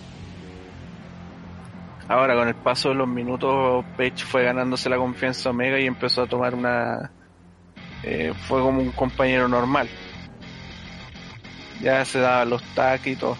Em, que haya ganado FTR, Freak Revival, Fuck the Revival, lo que quiera que signifique esa mierda. Em, con todo el cariño que se le puede tener de Revival, los venden como tipos demasiado winner. No, no sé, o sea, está bien, ganaron cinco títulos, pero cuatro de esos fueron casi de regalo que, que les dieron WWE, o sea, no. Y Page con Omega, y bueno, yo creo que tuvieron el- los títulos más tiempo del que Sí, no, en ese sentido creo que la misma pandemia les ayudó en contra en ese sentido. Porque los tuvieron que perder hace ya bastante rato. Sí, de hecho, bueno, igual en entre medio tuvieron varias varias peleas interesantes, como contra los Best Friends, por ejemplo, que lo tuvieron en Fighter Fest. Pero bueno, eh, es la decisión de tener a gente conocida o gente de elite con campeonato. Em, respecto a lo que se vio al final, eh, Hangman Page desde hace mucho tiempo se estaba lo vendían como el tipo alcohólico, como el tipo que realmente iba a traicionar a, al grupo. Pero de hecho, al parecer sería como el único que no los va, no lo iba a traicionar eh, técnicamente. De hecho, tal como tú dijiste, al parecer como que todo, ahora es como Kenny Omega el que va a hacer la traición. Em, si sumamos a, por ejemplo, los Bucks, que apareció como una escena porque apenas terminó la, la pelea y se vio la escena de, de Page tratando de levantarse Kenny Omega esquivándolo, o sea, no, no, no, no dándole ayuda. Y Kenny Omega se fue caminando por el pasillo, estaban los Bucks pidiéndole explicaciones y, y se fue con ellos. O sea, como es, es lo más normal del mundo irse sin polera de, de algún lugar. Exactamente. Em, al parecer estaría todo indicando que Kenny Omega volvería, pero con su personaje de Cleaner. Que dicho y hecho, dicho es The Cleaner el personaje más horrible que he visto. Pero es el personaje Hill del weón. Es básicamente que The Cleaner le pusieron porque cuando llegó el Kenny Omega llegó a New Japan, lo hizo en la división crucero o división junior y empezó a ganarle a todos los juniors que estaban pasando y por eso le estaba limpiando la división. Y de ahí la escoba. Y en ese tiempo, que ahora viene lo que te mencionaba antes, eh, Kenny Omega eh, se apoyaba mucho en los backs para ganar con Trump. De hecho, eh, en New Japan normalmente las peleas no... Son muy pocas las peleas que se ganan con trampa. Eh, por ejemplo, si una pelea titular de uno contra uno que venga otro luchador de afuera, son muy raros, salvo ciertos personajes que siempre están ahí, como Gedo, por ejemplo, que siempre apoya. Pero que, que viniera, por ejemplo, los backs de la nada, pegaron super kick y se fueran y daban la victoria, eso era como lo normal que, tuve, que tenía Kenny Omega. Y era el único que, que hacía el Ballet Club, que, que peleaba de esa manera. Entonces, eh, si va a volver de Cleaner, eh, claro, para unirse con los Bucks, que también tienen pinta de hacer el turn heel. Y si le sumamos que Cody ya tenía una actitud súper eh, diferente en los últimos meses que que él decía que básicamente está luchando solo, que nadie más lo apoya, el Elite no lo está acompañando ahora. De hecho, en la pelea, de la famosa pelea del estadio, Cody no estaba. Él tenía su propia pelea aparte. Él como que siempre se ha manejado de, separado de Elite. Entonces el único que quedaría era Hammond Page como el tipo bueno. Por eso es como, como que todo el tiempo estuvieron trabajando la historia para que Adam Page hiciera el, el Turn Heel. Al final parece va a ser todo el resto van a ser el Turn Heel menos él. Claro. Y pucha FTR, ojalá que, ah, bueno, ahora que están unidos con Tolly Blanchard, eh, no los no los unan a John Spears, porque John Spears Es muy penca. De hecho, precisamente te, iba- te, te iba a mencionar eso. Eh, Blanchard está desde que estoy viendo la- la- las veces que he visto. Lo, lo he visto con este, lo he visto con este otro, ahora con este. ¿Qué onda? No, se está, está con John Spears y está con FTR. Ah, ya. De hecho, John Spears, eh, si te recuerdas, tuvo una pelea contra Dustin Rhodes. Ajá. El pay-per-view donde como que le bajó los pantalones, básicamente le hizo un squash. eh, y lo humilló públicamente, entonces ahí John Spears hizo como un, un mea culpa, se empezó a deprimir, y entonces Tolly Blanchard en vez de mandarlo a la mierda, le dijo, le empezó a, a recuperar la confianza y le hizo como un regalo con un guante negro, que es muy parecido a lo que usa Seth Rollins, y ahí como que se volvió un luchador mucho más serio y más Lol. rígido. Eh, sí, pero en realidad lo, usa para meterse objetos y hacer un, un golpe más fuerte de lo normal. Pero la idea es que también está recuperando un poquito a John Spears, pero también como que falta el líder de eso, porque no me, no me compro que Sean Spears vaya a ser el líder. Muchos dicen que puede ser Adam Page. Pero si todos los demás van a ser el Toon Hill, no me compro que Adam Page se meta en un grupo Hill para ser el líder. Entonces, Claro. es raro. Es que Em, sería raro si a, a- a Page lo quieren posicionar como esta gran estrella que generó AEW. Eso mismo. De hecho, necesita que Ole, Ole Elite tenga una estrella, una super estrella, digamos, que ellos mismos hayan Mm. Y que creado. puede ser este mismo no. Page que vaya, ya, eh, Box 1, fuera, Box 2, fuera, ahora Omega, fuera. Y se lo vaya cargando uno a uno.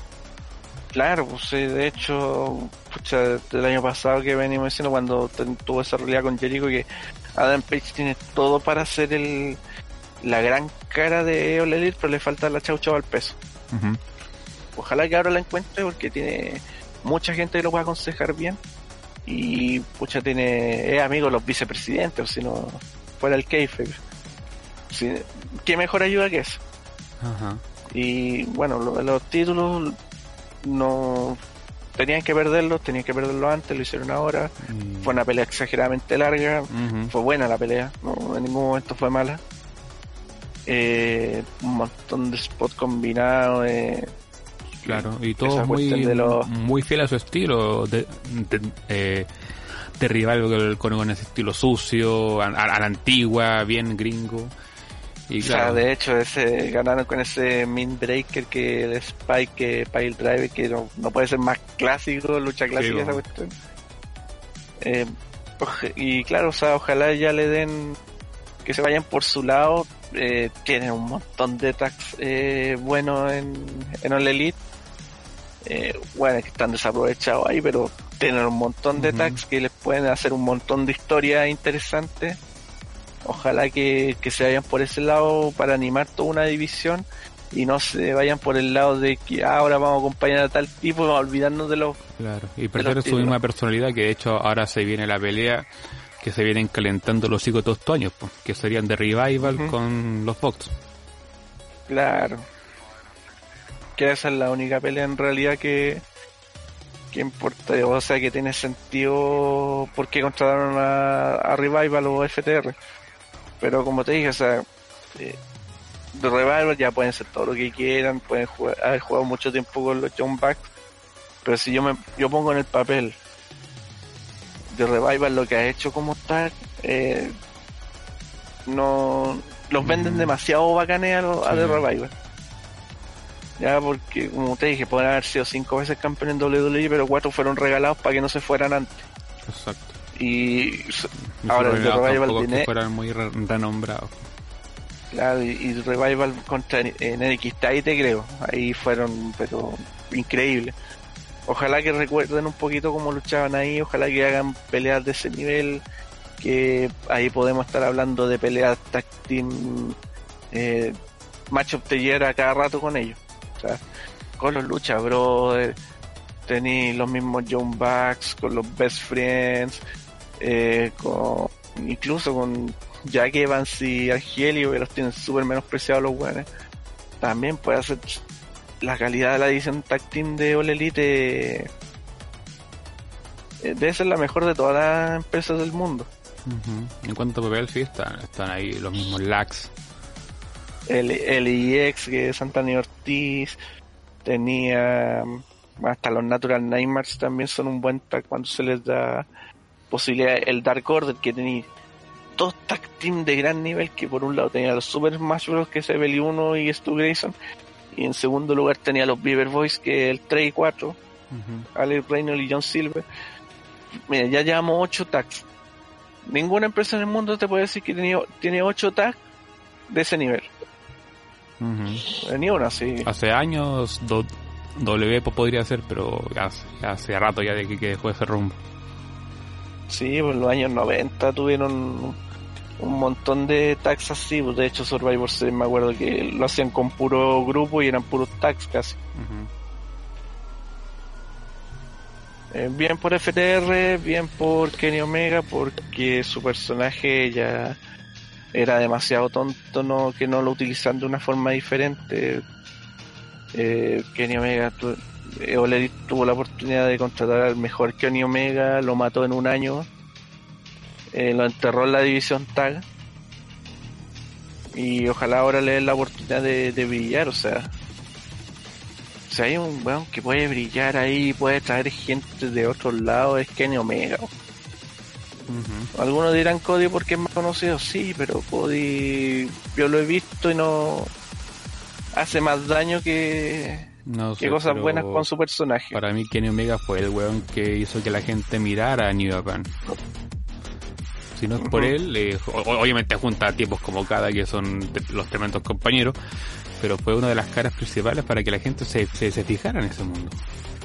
Exacto, o sea, Kenny Omega es uno de los cuatro, era uno de los cuatro grandes, pues, Tanahashi, Okada, Naito y Omega. O sea, no, no estamos hablando de, de una cosa poca y más encima lo hizo en Japón siendo un, un gaijin, que debe ser dos o tres veces más difícil. Bueno, eh, sigamos avanzando porque ya vamos a la horita y media. A ver, ¿qué más sigue? Uf, eh, una lucha que tenía mucho hype donde Orange Cassidy derrotó a Chris Jericho eh, con un noqueo cuando lo, lo impulsó a esta a este charco de mimosa ya que precisamente el combate es un mimosa mayhem match donde la batalla concluía haciendo pin sumisión o como bien les digo en este caso arrojar a tu rival a un a un bueno, un charco de mimosa ahí una, una piscina un jacuzzi de... Ajá. Pero que se notaba poco el nylon ahí que está puesto. Eh, bueno, la lucha, puta, en este, este- en este tiempo ya a Chris Jericho no, no se le puede pedir mucho más, además de que, puta, la, la guata, compadre, ya en este punto, eh, lo comenté en el chat, eh, Chris Jericho pasó tan sutilmente de un crucero a un heavyweight que no, que no me di cuenta. Y puta, ahora ya está haciendo el trabajo de impulsar luchadores, en este caso Cassidy, eh, que por lo menos yo no le encuentro ninguna gracia. Pero entiendo por qué a la gente le gusta. Entiendo ese, personaje. Esperamos que, que aguante y no se le sobreexplote antes de poder capitalizar frutos. Valga ahí la magia de la naranja. En cuanto a la lucha, bastante sencillita. Jericho haciendo lo imposible con trampitas por ahí, trampitas por allá para poder poder intentar hacer eh, caer a Cassidy, pero no hubo caso. Este tipo sufrió, sufrió, sufrió hasta que la pudo remontar y con una en su guiri creo que fue, o no, un Superman Punch, Un, un Orange Punch. O- Orange Punch, eh, fue el que lo catapultó para poder eh, consagrarse vencedor de esta batalla. Eh, Neo. Mm, ah, bueno, para empezar lo de Jericho, pucha, hay que sacarse el sombrero. Ajá.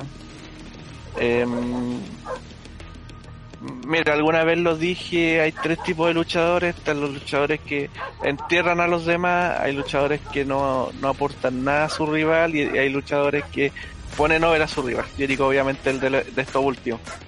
En los otros grupos están Moxley y Cody, por poner un ejemplo. Eh, Jericho eh, agarró a Orange casi y le empezó a ver mostrar como un luchador importante a tal punto que las realidades que tenía Moxley valían caca al lado de, de los segmentos de Jericho y Orange Cassidy tuvieron de- debates cara a cara eh, segmentos chistosos segmentos de pelea eh, pucha. Jericho hizo todo lo, todo lo posible para dejar a Orange Cassidy bien. Eh, lo del personaje, si te gusta o no, eh, es verdad, o sea, no, Cassidy es un personaje terriblemente popular, muy querido, a mí me, me encanta desde que lo, lo, lo descubrí en Chicara, no como hormiga de fuego, pero sí como Orange Cassidy, es un personaje muy divertido, pero claro, como su, su base es la comedia, si te gusta, te gusta, si no te gusta, exacto. no te va a gustar y no lo vaya a pasar por ningún lado porque esa es la gracia de esos personajes, no, No, No. esperan contentar a todo el mundo. Exacto, no, no esperan contar todo el mundo. En ese, en ese grupo tenemos a los Torullanos, los Colcabana, a los James Ellsworth, a los Artruta, a todos los que juegan un poco con la comedia tienen ese, esa virtud. ¿Te van a gustar o no te van a gustar?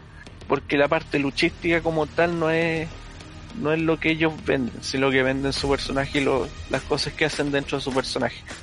Ahora, la gracia de esta pelea es que eh, Orange Cassidy peleó serio. No fue una momento. pelea de comedia. No fue una pelea de comedia, por ejemplo, como la que tuvo con Pac. Que no sé si la recuerdas Sí, tú, eso me acuerdo. que tuvo muchos segmentos que deja a Pac pero muy. Desencajado y un, esa un tipo luchando serio contra un tipo que iba con la comedia full. claro y un tipo que más encima era capaz de ponerse dentro de su estilo era capaz de hacerle frente a un tipo como Pac. O sea un, un weón que había matado a Kenny Omega por ejemplo. O sea no, no es poca cosa y también eh, hay que reconocer el talento de, de Orange Cassidy en ese aspecto porque no cualquiera puede hacerlo ahora la pelea como tal eh, siendo que tenía sentido toda la historia eh, por un lado Jerry con su Little Beef of the La champaña que ha vendido desde hace un año y que le ha ido extraordinariamente bien a Jericho y por el otro lado Orange Cassidy con su jugo de naranja que hubo un momento, una escena, no sé si lo viste alguna vez, que dejó caer un, un montón de litros de jugo de naranja sobre el Inner Circle, No, no humillándolo. No, no lo vi. Entonces, más o menos estaban, estaban como en ese nivel. Entonces, este era como un desempate, entre comillas. Eh, tener las dos cuestiones de, de jugo de naranja, más que aportar, yo creo que los limitó. Que de en el hecho sentido porque pasaban, pasaron mucho el tiempo. Claro, como que pasaban toda, el, todo el, toda la pelea estando ahí.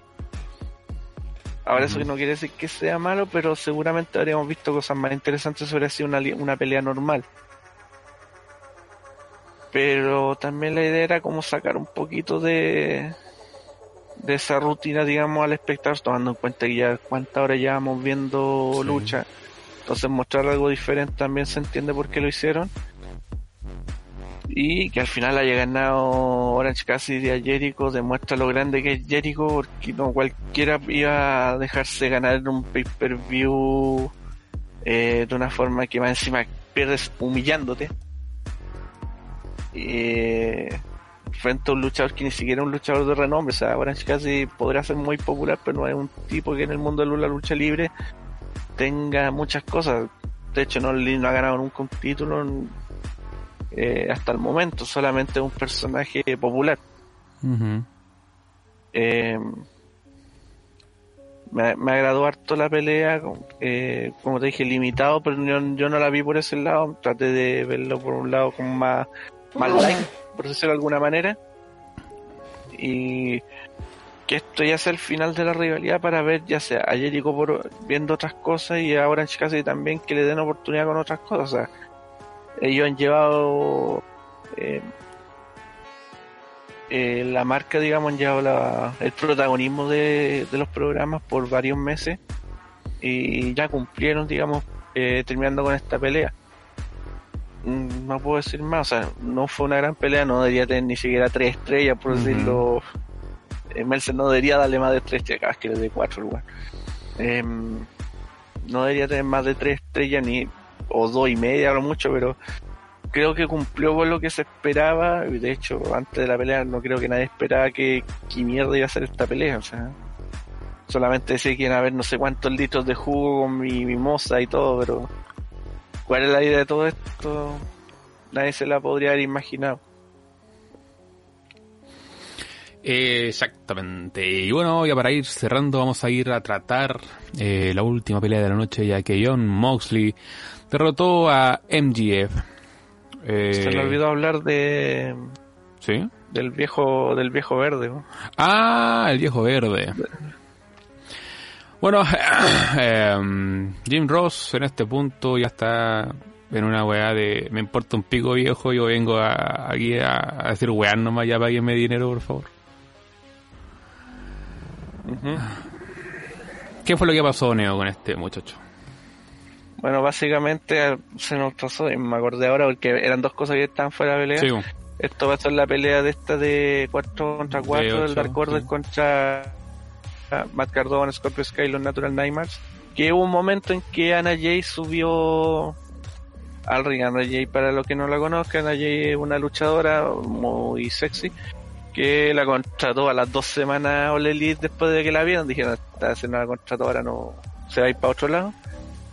y la Unión al Dark Order para darle, digamos, cierta importancia, para que no estuviera votar.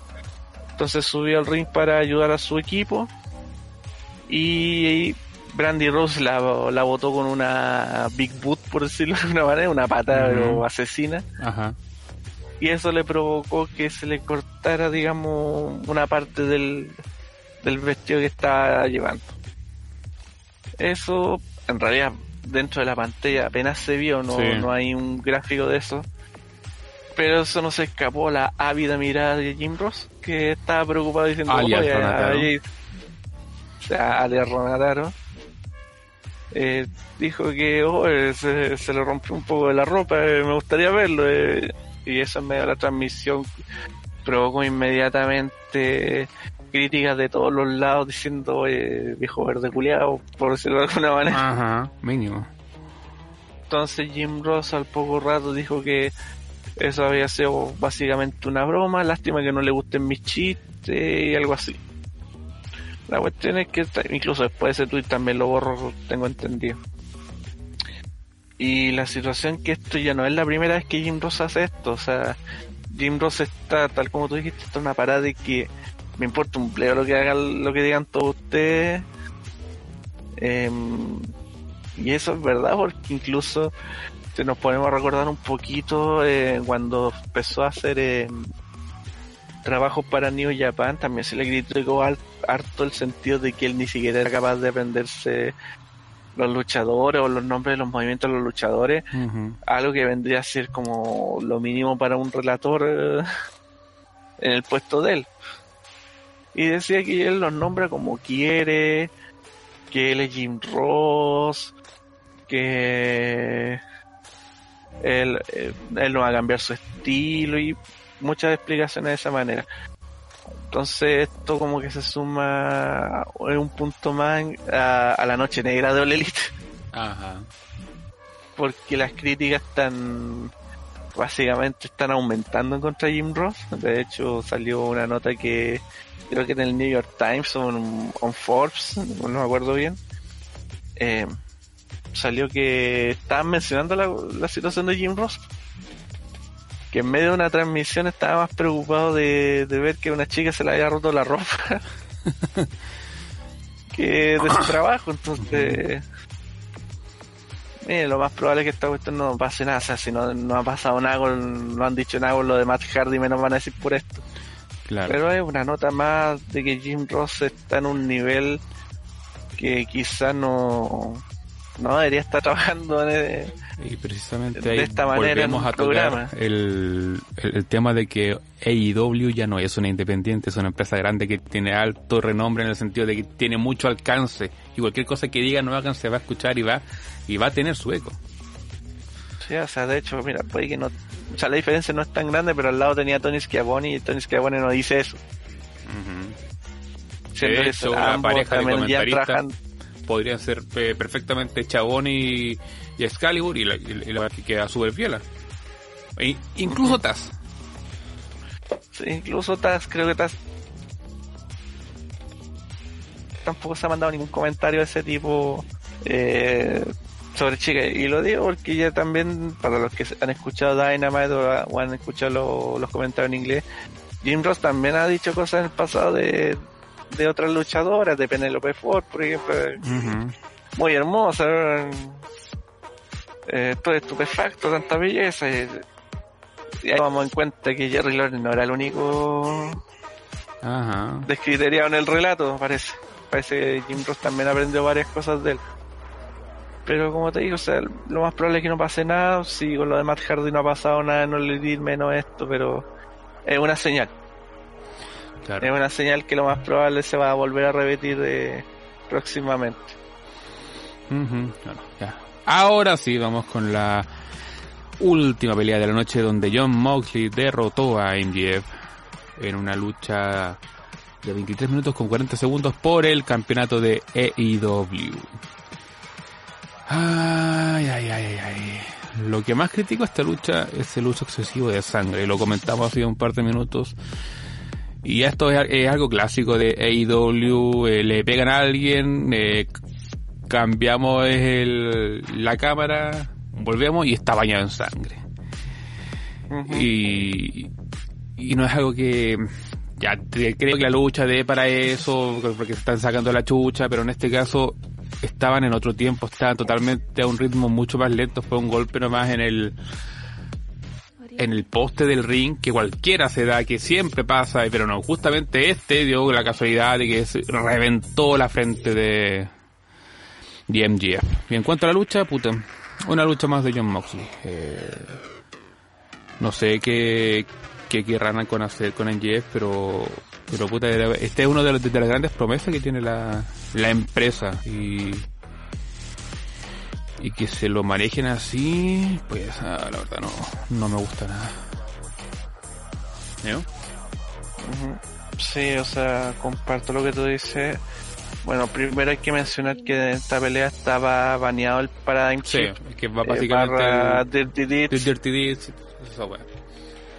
Estaba baneado porque MJF dentro de toda la storyline había eh, solicitaba el baneo de estos que lo consideraba peligroso, asesino, criminal, etc. Lo típico.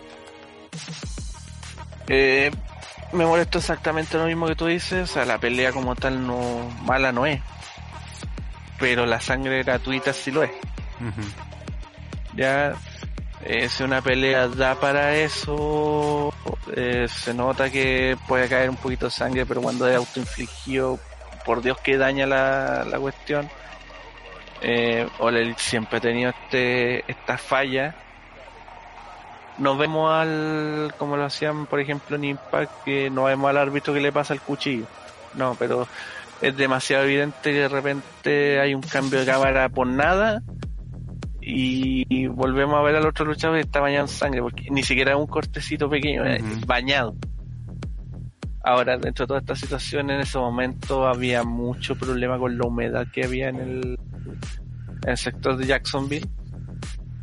De hecho, también en, redes sociales que yo estaba leyendo decían que había problemas incluso con la iluminación del, del lugar, que el público estaba, no, no aguantaba ya la, las situaciones donde estaban. Eh, y se notó porque el corte en ese, ese aspecto de MGF no es, se veía muy grave. De hecho, por ejemplo, em, en medio de una pelea, y esto lo pueden ver en cualquier otra pelea de cualquier otra empresa, eh, cuando alguien sangra en medio de la pelea eh, por la adrenalina, por un montón de cuestiones, se coagula y deja de sangrar después de un rato. Acá no. Jeep siguió sangrando. Siguió, siguió, siguió, siguió. Y es que es bastante natural porque casos menores reales se han visto y los paran inmediatamente. Eh, ejemplos, por ejemplo, tenemos, valga la redundancia, hace unos años cuando pelearon Joe y Nakamura, creo, o Valor, que Joe empezó a sangrar eh, repentinamente, pa, pa, pa, y pararon la lucha inmediatamente. Sí, porque también había una cuestión también que puede ser de infección y un montón de cosas. Incluso en medio de la pelea recuerdo que Mox empezó a morder, o sea, yo dije, pucha, estamos en una pandemia, hay cosas que deben evitarse. Y esta debe ser una de ellas, aunque no estemos en pandemia, pero como que lo encontré como no, no, no, podía, no, no, no podría probar una cuestión así. Eh, y digamos lo de MJF como personaje, sí, efectivamente uno de los grandes personajes que tiene All Elite. Eh, llegan, eran los dos luchadores que creo que llegan en la empresa que están invictos desde que empezó. Por eso tenía sentido, entre comillas, que se hiciera esta pelea. Eh, de hecho, si no hubiera sido primer lugar del Pro Wrestling, Illustrated Moxley, yo creo que MJF ganaba esta pelea. Claro porque ya lleva más de seis meses como campeón, un reinado que aunque estas personas digan que es extraordinario, para mí ha sido ahí nomás. no, no lo voy a decir malo, pero sí lo voy a decir ahí nomás porque en realidad ningún rival lo ha dejado bien Moxley. No lo entierra, pero no los pone over ni, ni nada, o sea, no y que recientemente ahora con este contexto de que salió número uno del mundo por eh, la revista, pero perfectamente MJF pudo haber sacado eh, carne de esto y dice, no, le gané el primero en el mundo, soy el más cabrón También máximo. Claro, yo debería haber salido el número uno ahora, yo voy a ser el próximo año, o sea, pueden jugar un montón con esa historia, pero la, eh, no se hizo. Eh, internamente, él decía que habrían sido muy buenos si le hubieran quitado el título ahora. Yo creo que tiene razón en ese aspecto, porque eh, o el número uno ahora no es campeón. Eh, queda mal todo el mundo. Pero son así las cuestiones. Eh, el sacrificado ahora es MJF. Eh, no sé si. Porque acá no existen la. Como en WWE, que las realidades son como dos o tres peleas seguidas. Aquí una pelea hecha, Claro. lo cual lo encuentro bueno. En el sentido de que la pelea que vemos entre los luchadores se, se van a matar entre sí, como lo hacen los japoneses, por ejemplo, que las peleas titulares son peleas titulares como tal, no se siente como una pelea de relleno, porque saben que van a haber dos más después. Em, no sé qué, qué tendrán preparado para MJF porque em, era el gran hit que tenía ahora la empresa. Pueden tener a Lance Archer, pero no, mira, entre Lance Archer y MJF, pucha, Es hay donde perderse. po. MJF, a- a- además de ser un heel, eh, cumple un factor que no todos los heels alcanzan a completar, que es, es el que sea un concha su madre, un weón que se hace odiar en todo lugar. Lo hablábamos antes, que este weón eh, se puede tomar una foto con un niño y por eh, mantener el personaje nomás que se lo putea y lo, y lo, y lo manda Es a la un cresta. personaje que vive, vive su Jimmy. Y aparte es un personaje que, eh, a diferencia de Moxley, es un personaje que eleva al rival y qué mejor demostración que la pelea que tuvo en Revolution, creo, contra Jungle Boy. Creo que fue en Revolution. Eh, Jungle Boy era un tipo que no le ganaba a nadie. Y después de eso empezó a ganar peleas, empezó a ganar estatus porque dio, un- dio la mejor pelea de- del evento. ¿Ya? O sea, MJF dentro de su personaje Hill, que es ser, un conche su madre, todo lo que hay dentro y fuera del ring, te ayuda igual. Ahora, la forma en cómo, cómo ganó Moxley me sorprendió porque fue algo, entre comillas, inteligente.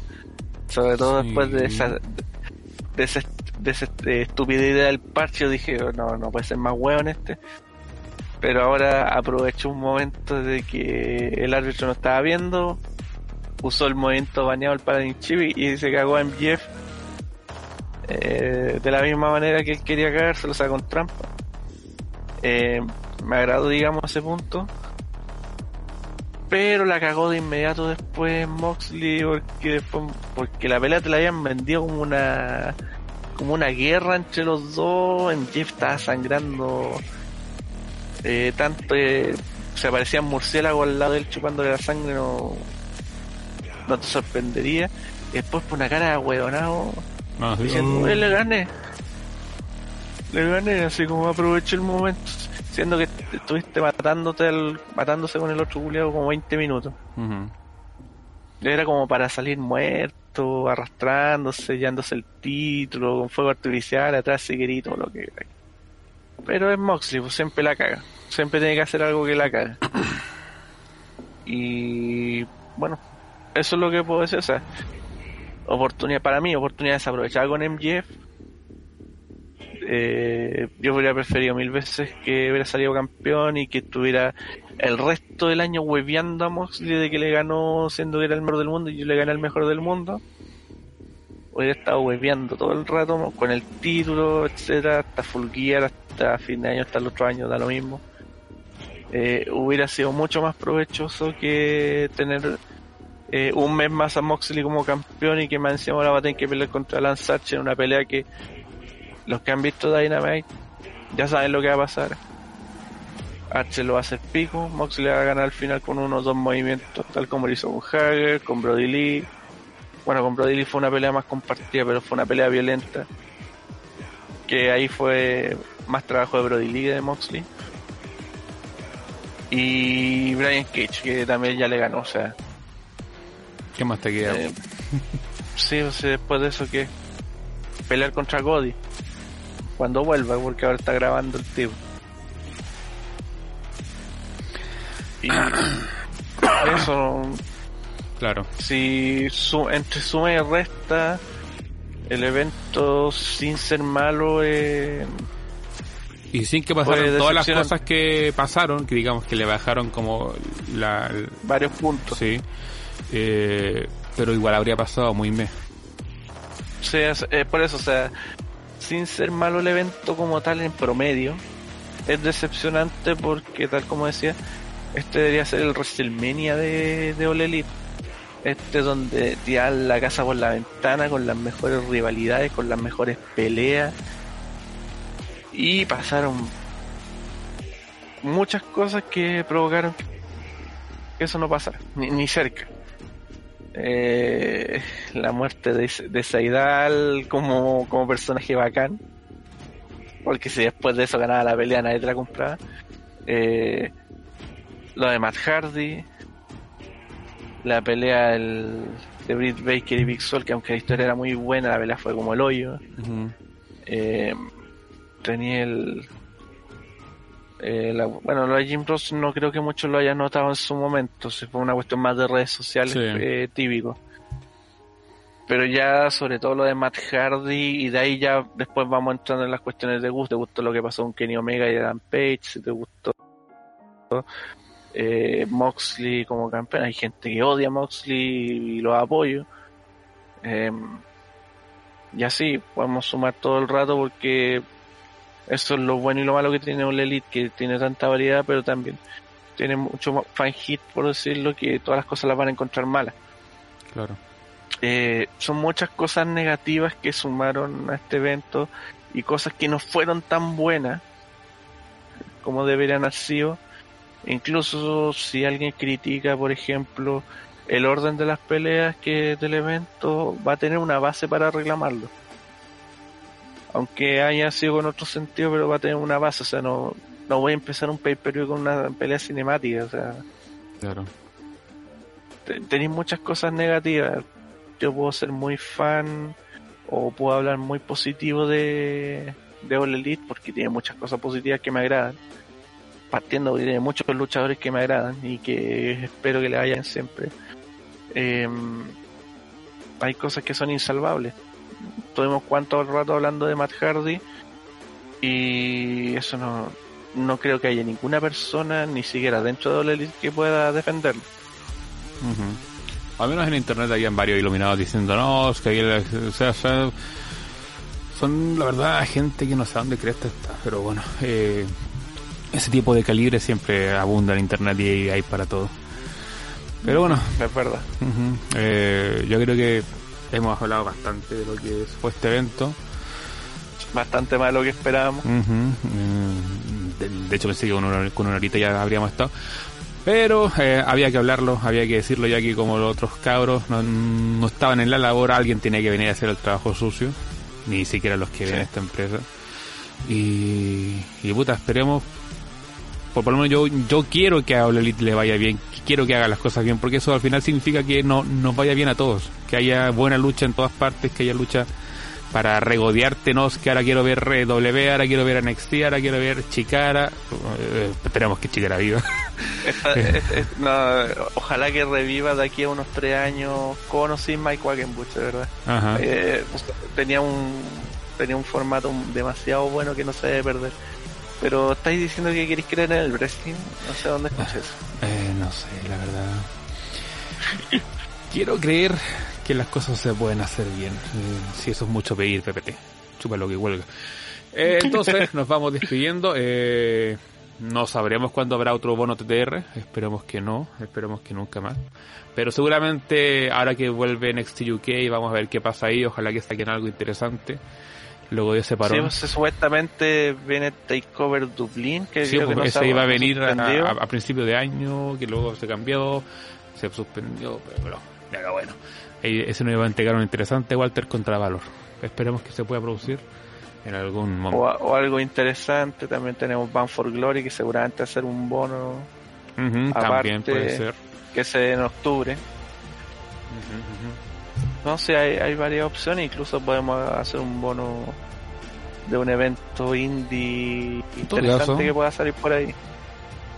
Ahí tú me avisas con cualquier cuestión que salga, oye, pues podemos ver esta mierda, ya, vamos para. Hay tanta mierda. Ya, pero eso es Nintendo. Ok, entonces nos estamos despidiendo, espero que se lo hayan pasado bien eh, y nos estaremos viendo próximamente en una nueva ocasión, en un nuevo podcast, bonus DR, eh, OTT Game, lo que sea. Así que hasta la próxima cabros, nos vemos. Chao. Chau, chau, chau.